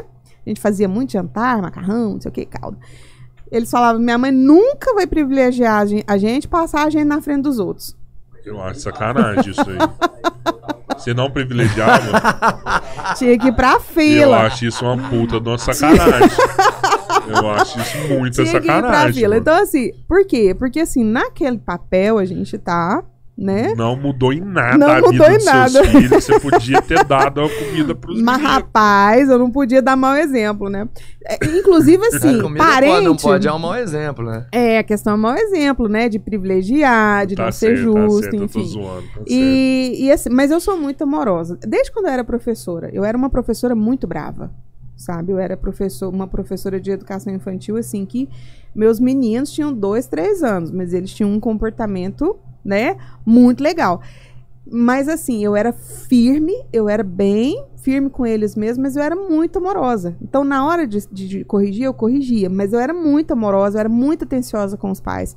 Então, eu era muito querida por eles ali, né? Ah, você era bravo só com os meninos, Você era já- com os pais, pô? Você já parou, Era. Era. Ixi, você já parou pra pensar esse processo assim de sua vida, assim, de, de, de professora e depois tá numa puta de uma empresa, aí de repente tá ajudando várias empresas. É, é muita Ah, transformação. e isso a gente não tá aí, né? falando, né? Como diz o Robertinho, essas tantas coisas. Mas a gente É, não tá da falando da música, a gente é. não tá falando É, da, da, é. da época do, do movimento estudantil que a gente comentou mais Sim, cedo, sim, da sim. militância, né? Que graças a Deus eu fui liberta. Você militou muito, né? Ixi, militei muito, né? Gostava muito de política Ah, partidária. você não gosta mais de política? Eu gosto de política partidária, o Ah, que é melhor então, pro opa. povo. Uhum. Entendeu? O que, que é melhor pro povo? E aí tem a ver com convicção também, né? Então, quando eu vou votar, hoje eu voto de acordo com a agenda, com a proposta, com os princípios, com os valores do candidato, e que muitas e que a gente não consegue também incluir tudo. Então, eu votei num candidato à presidência que eu concordava com uma parte da agenda dele, com outra eu não concordava. Não concordava com armamento, não concordava com a- a- a alguns pontos que eu achava descaso com o meio ambiente, com esse tipo de coisa aqui, até porque isso fez parte da minha vida durante muito tempo. Mas aí tinha coisas muito importantes ali pra mim, que era eu, eu me sentia protegida contra uma possível liberação de aborto, que aborto pra mim é o fim dos tempos, né? É uma coisa que eu declaradamente sou contra. E ah, Nossa, meu corpo feministas te meu, detestam. meu, então. meu corpo, minhas regras. Tá, e o corpo do neném? É. E aí? Quem que tá lutando por ele, né? E, ai, mas você não pode... Gente, é muito fácil depois que você nasceu, você querer definir esse tipo de coisa. E se seus pais pensassem dessa forma, né? Sua mãe pensasse dessa forma? Esse, esse negócio aí é a única coisa que eu brigo na internet hoje. Ah, o duro, o duro, o duro que eu eu, não dou o conta. duro que eu vou te falar um negócio assim de coração. Eu acho que tem muita hipocrisia nisso aí tudo, sabe? Muita, muita, É, muita, tem muita. gente que fala assim. A gente fala assim, ah, a gente vai ficar com esse partido porque defende a família, não sei o que, Uhum. não sei o que, não sei o que. Aí vai ver o presidente desse partido, de repente vai lá e come a secretária dele, a secretária engravida. Engravida e ele manda e ele tirar. pega e manda abortar, porque Uhum. a família dele não descobrir. A hipocrisia Tá cheio de gente fazendo no, isso, no velho. mundo inteiro. Mas o que, que- é a mesma coisa de dar dinheiro pro mendigo, entendeu? Eu não pode nem falar Sim, mendigo tá certo. ultimamente. Você dá de é, coração, é, você dá de coração. Não, Né? vai ficar falando, né? Fala que vai dar dinheiro pro mendigo, você fica falando, vai dar de coração. Deu. Porra, não fala esse trem de dar pra mendigo, não- mano. Tá doido. Pô, é verdade. Dá o é dinheiro de coração, né? verdade, é. Tá, louco. É, então, assim, é, é, eu, assim, eu, eu, eu tô até meio preocupado, porque normalmente eu gosto muito de conversar com os mendigos, orar com eles, né? É. Agora eu já vou ter que ficar mais esperto. Abre o olho. Abrir o oi. Mas. O Edu. E aí o que acontece? Não, gente, Não, é, cada um com a sua cabeça. meu Você, Deus porra, do céu. Não, nada a ver. Santo Deus, né? Tem É, mendigo eu que fala tenho- bem aí, Eu tenho mano. certeza que é surto. Certeza. Aí o que que acontece? É, mas pensa, o Brasil é realmente muito. Assim, não é o Brasil, né? Mas assim, a cultura. A nossa cultura, ela é muito. Assim, a gente tem muito que trabalhar no coração das nossas crianças, no, no nosso próprio coração, porque o lugar onde um cara que expõe uma mulher daquela forma fica, vira celebridade, né? O marido que tenta entender uma situação da melhor forma possível é, é taxado de, de, de, de- corno. E uma mulher que está em surto, inclusive até hoje, né? Uhum. É taxada de. É, é exposta daquela maneira, é muito doido, né? A gente pensar que aquele mendigo tá indo em festa, beijando as outras moças. É. E tá todo mundo muito doido, gente. A galera fuma demais. Então, tá Muito muito, louco, doido o né? negócio. Mas a gente tava falando sobre essa questão aí, né? da- Uhum, das transformações. Então, assim, hoje eu gosto, eu, eu, eu realmente, assim, voto em quem faz sentido os princípios, no meu coração naquele momento. A gente não vai concordar com tudo, com todo mundo, mas a gente precisa ter essa, essa consciência, né? Mas eu hoje, política partidária, não. Eu, eu realmente militei quando eu era adolescente, né? Fui doutrinada, assim, existe doutrinação, sim. Doutrinação literal, de te levar para assistir vídeo, de ver filme, de, de, de Pelos criar... professores de história e geografia. Ah, eu só eu conheço poucos professores de história lúcidos, né? Que, que, que não, não- não utilizam o, o, o espaço o espaço de sala de aula para doutrinar, né? Mas assim é ah, eu difícil. tive. Eu não, não pode falar assim, Geopolítica. tadinho. Eu tive uns, alguns professores que É, não na- doutrinavam de história. É, mas Ah, é- Os que falou- mais doutrinavam eram de que história pra doutrinava. mim. Não, eu tive alguns que não doutrinavam. Hum, né? mas a maioria, né? É, Quando a gente era adolescente era muito forte matérias, isso. os que mais doutrinavam pra mim era de história e geografia, né? E sociologia, também. Sociologia. Mas é, eu também tive professores dessa matéria que realmente Traziam a entregavam, matéria. entregavam a matéria, É. né? Sem, sem querer manipular a sua opinião. É, isso está né? cada vez mais raro. Hum. Até porque isso também é uma estratégia, né? Uma estratégia criada na Itália de, de doutrinação na educação, para que as pessoas viessem realmente a, a, a, a- a ter essa, essa visão. E vocês vão falar do ponto de vista né, neurocientífico do aprendizado. Isso aí acontece. Você sabe que essa parte que a gente falou tanto daqui da frente, ela só fica pronta aos 21 anos. Mas, mas, ah, na, na verdade. O adolescente é suscetível. Entendi. Eu sabia, tipo assim, do caráter, se não me engano, até os 7. Até os 7. Né? Né? Isso eu sabia. Aí, até os 21, a pessoa é extremamente suscetível na formação de valores. Mas deixa eu falar, a educação, por exemplo, de você usar arma também é uma doutrina. Também. Tem gente te doutrinando Não, pra usar arma. Tem doutrinação de tudo quanto é modelo, né? Ah, a família na igreja. É uma doutrina também. É uma doutrina. E É no o meu- seu valor. é o meu valor, né? né? Mas- Mas aí, quando a gente entra numa questão de valores, a gente precisa entender. Aí a gente entra num campo interessante de discussão, né? Quando, é, é, a, gente, quando a gente fala de liberdade, quando a gente fala de liberdade e individualidade, a gente tem que entender o seguinte: o que, que é justo? O justo é aquilo que não fere o outro, né?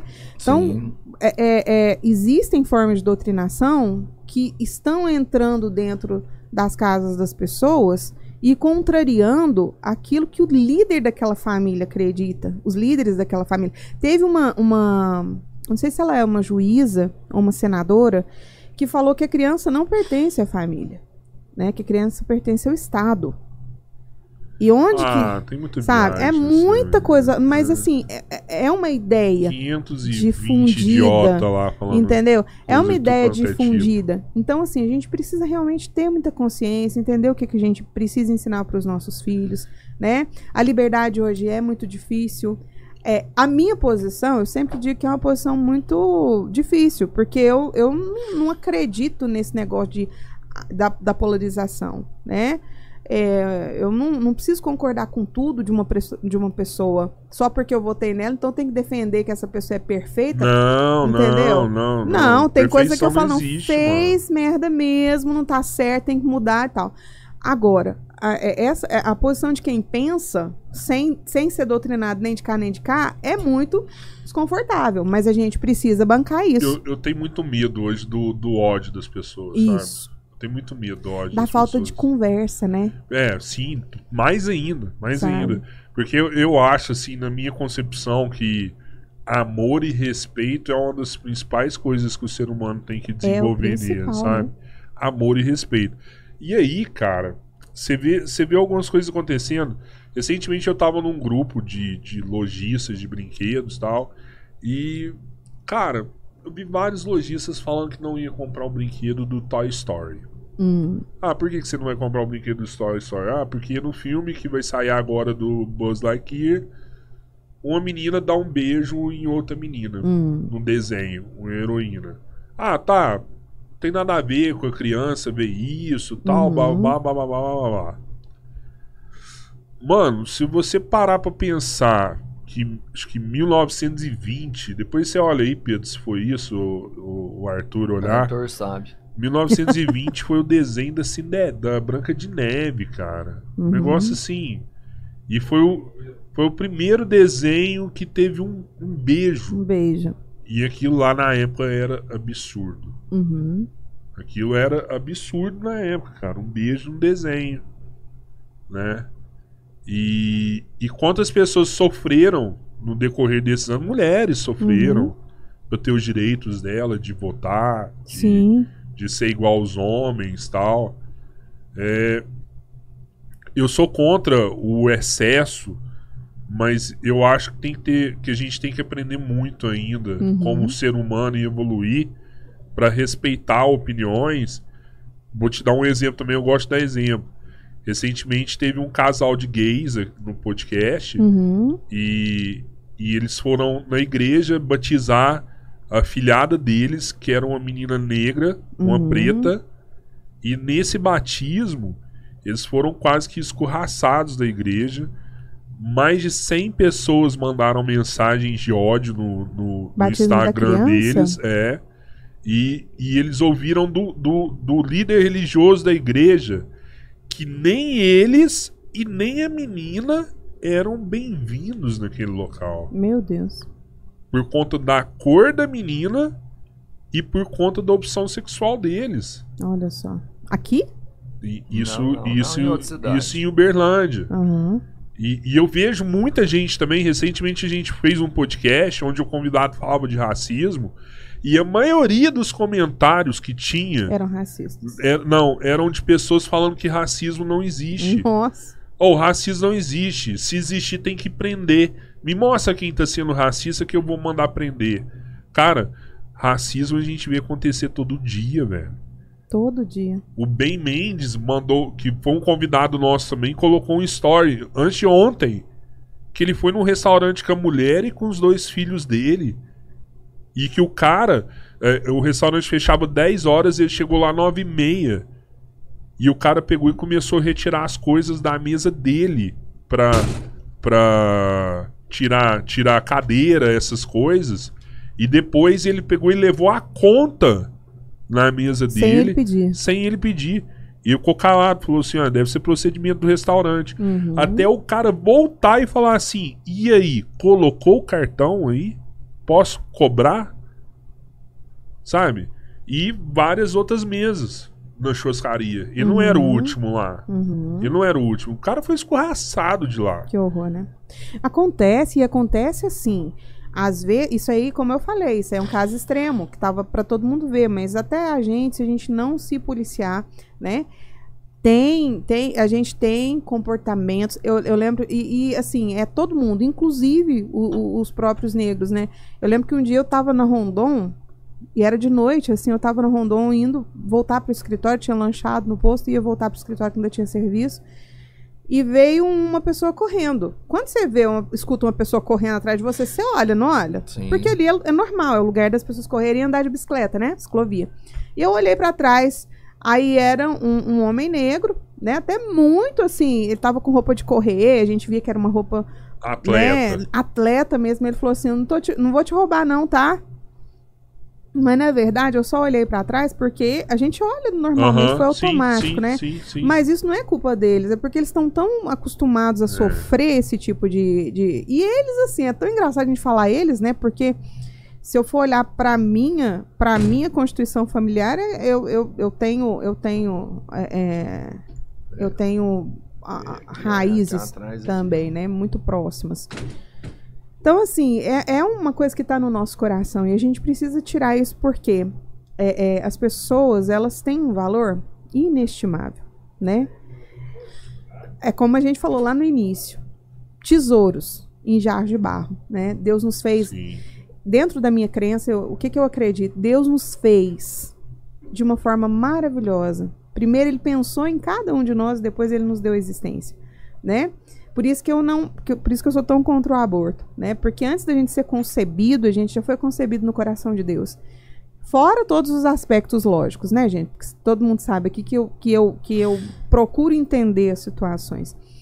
Então, assim, a gente precisa aprender a amar as pessoas de uma forma muito legal. Com relação ao que você falou, né, do Toy Story e tudo, eu particularmente sou contra qualquer manifestação de, de, de afeto sexualizada em material para criança. Uhum. Não só por uma questão espiritual, né, mas por uma questão é, é, pedagógica, psicopedagógica. Uma criança, ela não processa bem conteúdos que ela não entende, né? Ela não processa, ela pode criar é, desdobramentos inadequados. Então, qualquer conteúdo sexual, a criança ainda não está pronta para lidar com ele. Então, aquela história do, do museu, né? Do homem nu, da menina tocando, uma menina pequena, Não, é. né? Como qualquer outra expressão sexual que a criança não entenda. E até que entenda, sabe? Não é questão de um casal homossexual não, não se não, não trocar carícia em público. Nem um casal heterossexual não devia fazer, gente. Porque, assim, você tá num lugar público, você ficar num amasso ali, uai, e as outras pessoas, né? Então não interessa qual é a composição ali do casal. Então, é, a gente precisa é, entender melhor assim essa questão do espaço do outro, do amor, como você falou, do respeito, de, de ter assim afeto pelo que é comum, né? Com certeza a gente tem coisas muito diferentes eu e você, mas a gente também tem coisas parecidas. Para que que a gente vai focar naquilo que é diferente, que nos separa e que agride a gente? Eu sofri muito isso, porque eu ainda tenho muitos amigos da época da militância que eu amo, respeito, sigo, ouço, desejo o melhor para eles, né? Ainda mais que a gente tem todo mundo conectado pelas mídias sociais. Que- e muitos me agrediram muito por causa da minha opção de voto, né? E ficaram até de mal. Me excluíram, entendeu? Mas Me isso bloquearam. acontecendo, né? Você sabe? pega. Marido largou de mulher por conta É, de política. filho parou de recente. falar com os pais. Então, assim, É. gente, o que é que. Como, isso não pode acontecer, Isso. né? Mas é o lance da projeção. É, a gente entende que às vezes a pessoa se projeta demais no seu candidato. Porque aí acaba rolando a treta. Mas em tudo, você falou o correto. É amor, respeito, né? E Eu tá acho. junto. Como é que tá de mensagem aí, Pedro? Vamos ler alguns comentários aí da galera aí.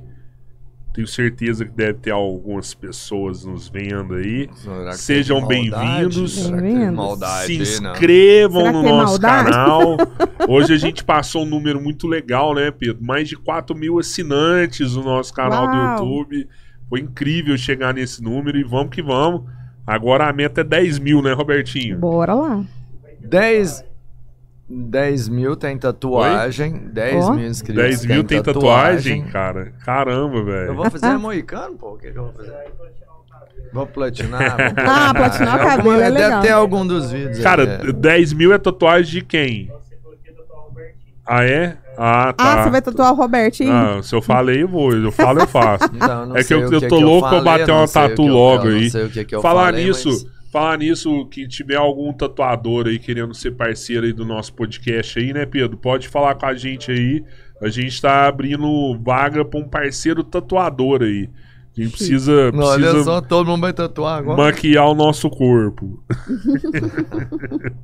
Ah, Amanda Baliana, tá aqui. Te amo, Dani. Ah, também te amo, Mandoca. Ó, em Company, nosso membro do nosso canal, Robertinho. Em Membro do nosso companhia, canal. fala aí, meu membro. A gente está aqui na FN Café 2022 e você está junto com a gente. Olha a oportunidade aí, ó, Olha que a aí, gente tô entrega aqui, pra vale você. Rodrigo, aí. Laureana. É isso aí. É, o beijo. Rodrigo e a Laureana, conhece eles? Já prestei serviço pra Incompany. Sério? Já. Por isso que eles têm uma equipe tão equilibrada é? assim. Olha, ele é Olha bom, hein, só, mano? É é Expoentes aí da nossa cidade. É legal você dar esses Oh, mas deixa eu te exemplos falar, assim, ó. a edição é mesmo, né? né? Patrocinador não, vamos ficar falando muito de empresa. Não, Vamos não, lá, o vamos lá, Rodrigo, lá. o Rodrigo é meu brother. Falei assim, arrumei até um cliente novo aí pra ele. Vou que outro. fazer todo dia, cliente eu mando lá também. É, Nívia Lima. Aí A não é Nivinha. Master Coach, é Super Coach. Ó, aí sim.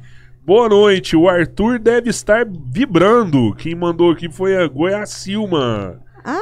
O Arthur está irradiante ali. Arthur vibrando. São mais do que luzes que luz estão iluminando, que são olhos brilhantes que estão clareando. Gustavo Braga Diniz, camiseta do Batman, ficou massa. Ah. Quem pediu foi o Arthur, viu?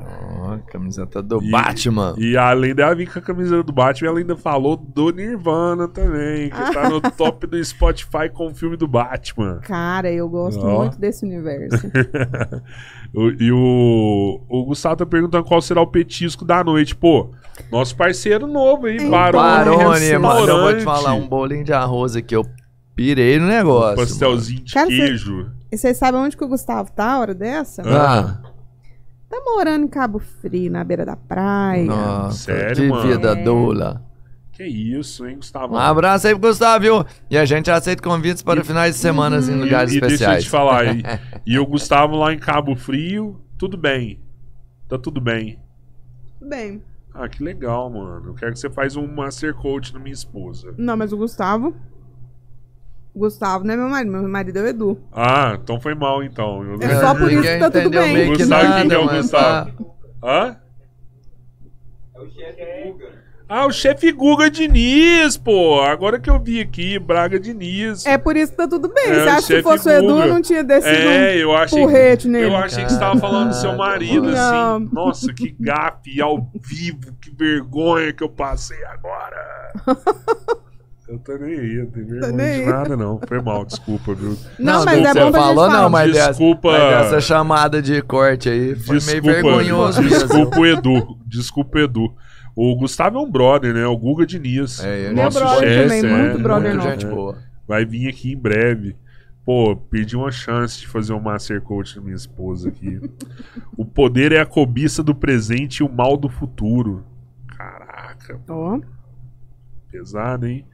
Rogério Andrade, boa noite, galera do podcast. Tô aqui no Goiás acompanhando vocês. é isso Valeu, aí. manda um Ah, abraço pra galera de hein? Goiás aí. Dá um abraço na turma.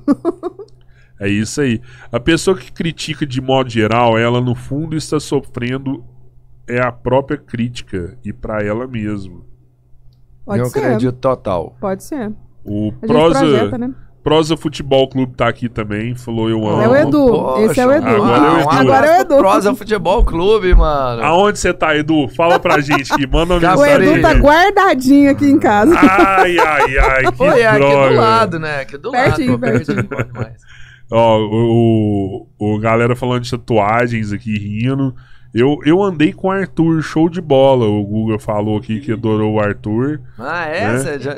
Eita porra, Até- maluco. E, e ele falou que até pra Até você tá conquistar algo ou alguém, você precisa ter vivido experiências anteriores para ter a bagagem e ir à frente daquela situação. É sobre repertório, né? Com certeza. O Ana Paula Cruz, membro do nosso canal. Hoje a gente Ana tá cheio de membros Cruz. aqui, velho. Que legal. É, Pô, é, a gente aqui na exposição sabe que pode ir seguindo aí. É, é só o seguinte. Ah, nem expor aqui, agora é só Fini Café. Depois é que começa a Fini exposição, Café né? e amanhã começa a exposição, E a né? exposição aqui, esse ano vai ter, tipo, boi, esses negócios e tal. Vai ter Rodeio. rodeio, Você gosta, vai ter Dandy? peão. Gosto mais. Que animal que você Inclusive- mais gosta? De ver? Ah, eu gosto mais de cavalo, de Ah, tambor. mais do que gato. Ah, meu marido já fez uma recomendação Vai, sobre vai, os gatos. vai, vai. Inclusive, inclusive, não, mas gato. você falou uma coisa assim, cara, que. Mano, eu, não- eu não sei Falei o que eu tinha uma aconteceu, guardada, cara. falei que eu tinha Sabia. uma guardada. Eu, eu tô, pô, eu tô tão deixar. animado, assim, desse, esses últimos semanas, assim, eu tô.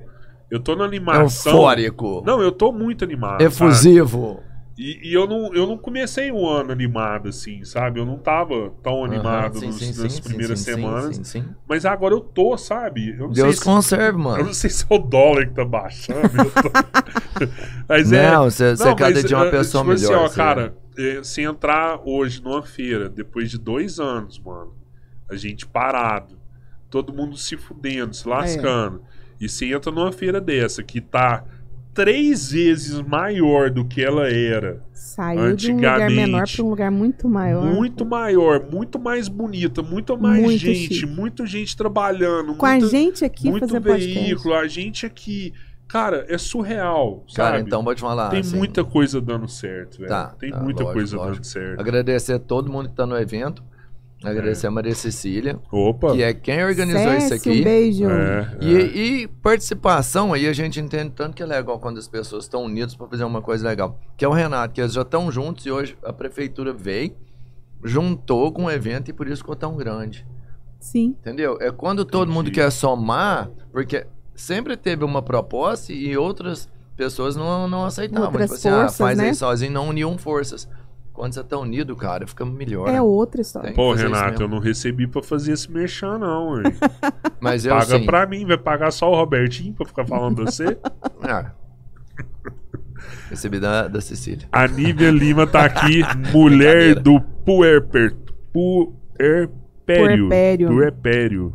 É. Nívia Lima. Puerpério também é situação semelhante à TPM, também tem atenuante. Aí, ó. Pode ser com isso também, Renata Paulada. Admiro muito a Dani. Meu abraço com carinho pra ela. Goiaci. Ah, um Boa, abração, boa. Goia. Beijão. Tava demorando, hein, Goia? Não, um abraço pra Goiás. E ela falou pro Robertinho que ela é justa mesmo. Sim. Que ela é muito justa, sempre foi. Se eu puder definir com uma palavra Outro só. membro do nosso canal tá aqui, Rogério Alves da Cruz. Rogerão. Boa, Ro- Melhor carne. Rodrigo e Robertinho. E aí, Rogério? Fala aí, Rogerão. Obrigado aí mais uma vez Tamo aí. junto, valeu. Cara, façam igual o Rogério, igual a Ana Paula, igual a Incompany, né? Virem membros do nosso canal aí. A gente tá, tá sentindo falta aí de vocês, de mais membros. Ajuda Não, muito. isso aí, ó, Ajuda muito o nosso trabalho. Quando o cara assiste a gente e não se inscreve no canal, pô, eu não consegui entender.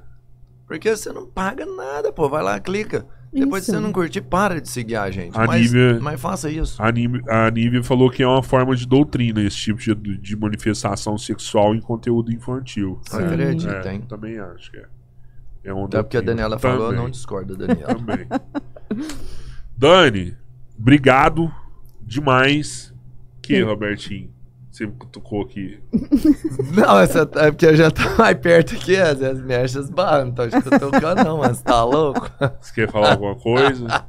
Quero sim, gente. Ô, Dani, valeu pra caramba, brigadão. Foi fantástico, assim, eu já sabia de tudo que você fazia. A gente tem uma, graças a Deus, a gente tem uma proximidade. Graças a Acho Deus. que nada acontece por acaso. E eu quero dizer em agradecer público muito, viu? que eu sou muito grata por você várias situações, viu? Em muitas situações que Tamo junto. precisei de apoio, É- é você igual. foi uma referência. É igual. você e sua mãe. Quer dar exemplo? Quer dar exemplo das situações? Fiquei curioso aqui, dê exemplos. dessas- Deixa, pode usar que eu já dei um casco no Arthur também. Pouca gente sabe, é, faz o que é preciso.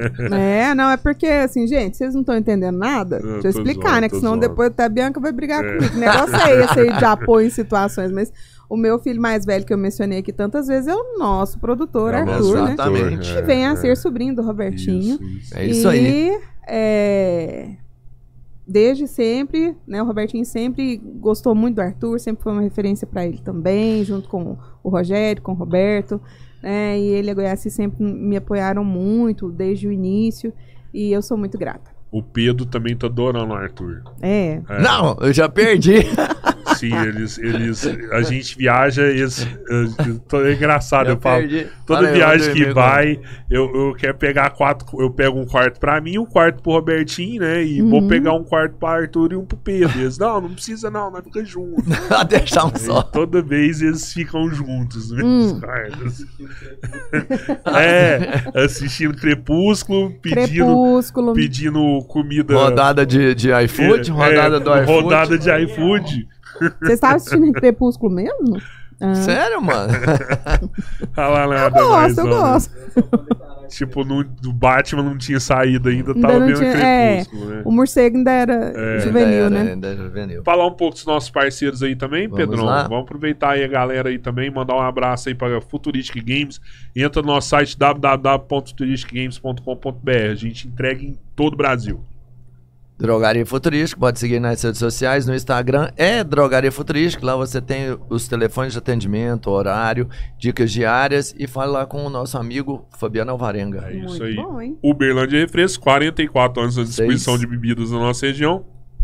Franquia da Coca-Cola, água, sucos, refrigerantes, energéticos, distribuem no Triângulo Mineiro, Alto Paranaíba e Noroeste de, de Minas. Minas. Também muito fui bom. consultora durante muitos anos. Tá. Sério? Então Aí vou falar sim. não só de uma grande, mas a melhor rede de supermercados da nossa região, Badião Smart. Uau. Em Araguari, na verdade, você deve saber, são várias lojas. Isso é uma família que se dedica a atender o cliente sempre com o melhor que eles podem oferecer. Então, se você sabe que é essa família que está por trás, vai lá e você será muito Lá bem rola, hein, recebido. Dani? Atenderá Lá tudo no de Badião, bom. fazer um trampo lá. Badião hein? Smart, sem É, dúvida, já mandaram é, colaboradores para treinamento meu, escola de liderança, Ó, né? que. Vocês conhecem a Daiane? Que é Conheço Ah, foi minha aluna de escola de que liderança. existe. É, Daiane. foi minha aluna. Nada pergunta é pergunta da Dani pra ela. Violenta lá, hein? Ó, tá vendo?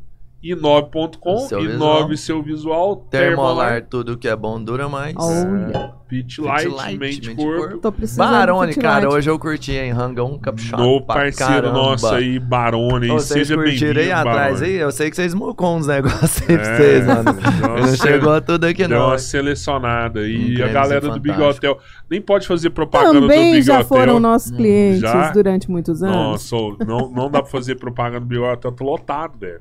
Pois é, mas eu quarto, falo assim, tá ó, que na feira, A galera vem de Uberlândia café, pra mano. ficar no Big Hotel, mano, velho. eu tô doido pra sair lá de casa e dormir lá no Big É, Hotel, Big pô. Hotel Quem tá não... Só quem melhor não hotel da nossa região. E o posto do Rafa aí também, nosso parceiro. Isso, Orgulho de ter lá, vocês é. aí com a gente aí, viu? É, são quatro poços, né? Aqui em Araguari é o poço 3, o 5 e o Sombra. E lá em Uberlândia é o poço 6. Isso. Muito bem localizados os postos, né? Você tem os melhores preços de combustível. Divide a gasolina no cartão, duas combustível, na verdade, não só a gasolina, mas o álcool, diesel e tudo mais que você precisar. Eu só abasteço lá, viu? Valido tudo que eu faço aqui. Mas se você faz isso, eu também faço. É isso aí. Tamo junto. Gente, obrigado. Valeu, gente. Obrigado. Amanhã vai o ser dia intenso, inteiro, de manhã, tarde, intenso. noite, feira com É. a gente. É isso aí, a gente vai pra feira, é pra fazer. Vamos convidar vocês, tomar Podcast. café da manhã aqui com a gente. Uia. Amanhã o bicho pega. E Se tudo der certo, ó, pode ser o maior do mundo aqui amanhã de manhã. quem sabe a Olha. gente traga os caras massa pra trocar ideia aqui. né? Vamos trazer só o cara massa? Vamos, então Vamos, então vamos lá. Fechou, gente. Tamo Valeu, junto. Até abraço. amanhã. Fui.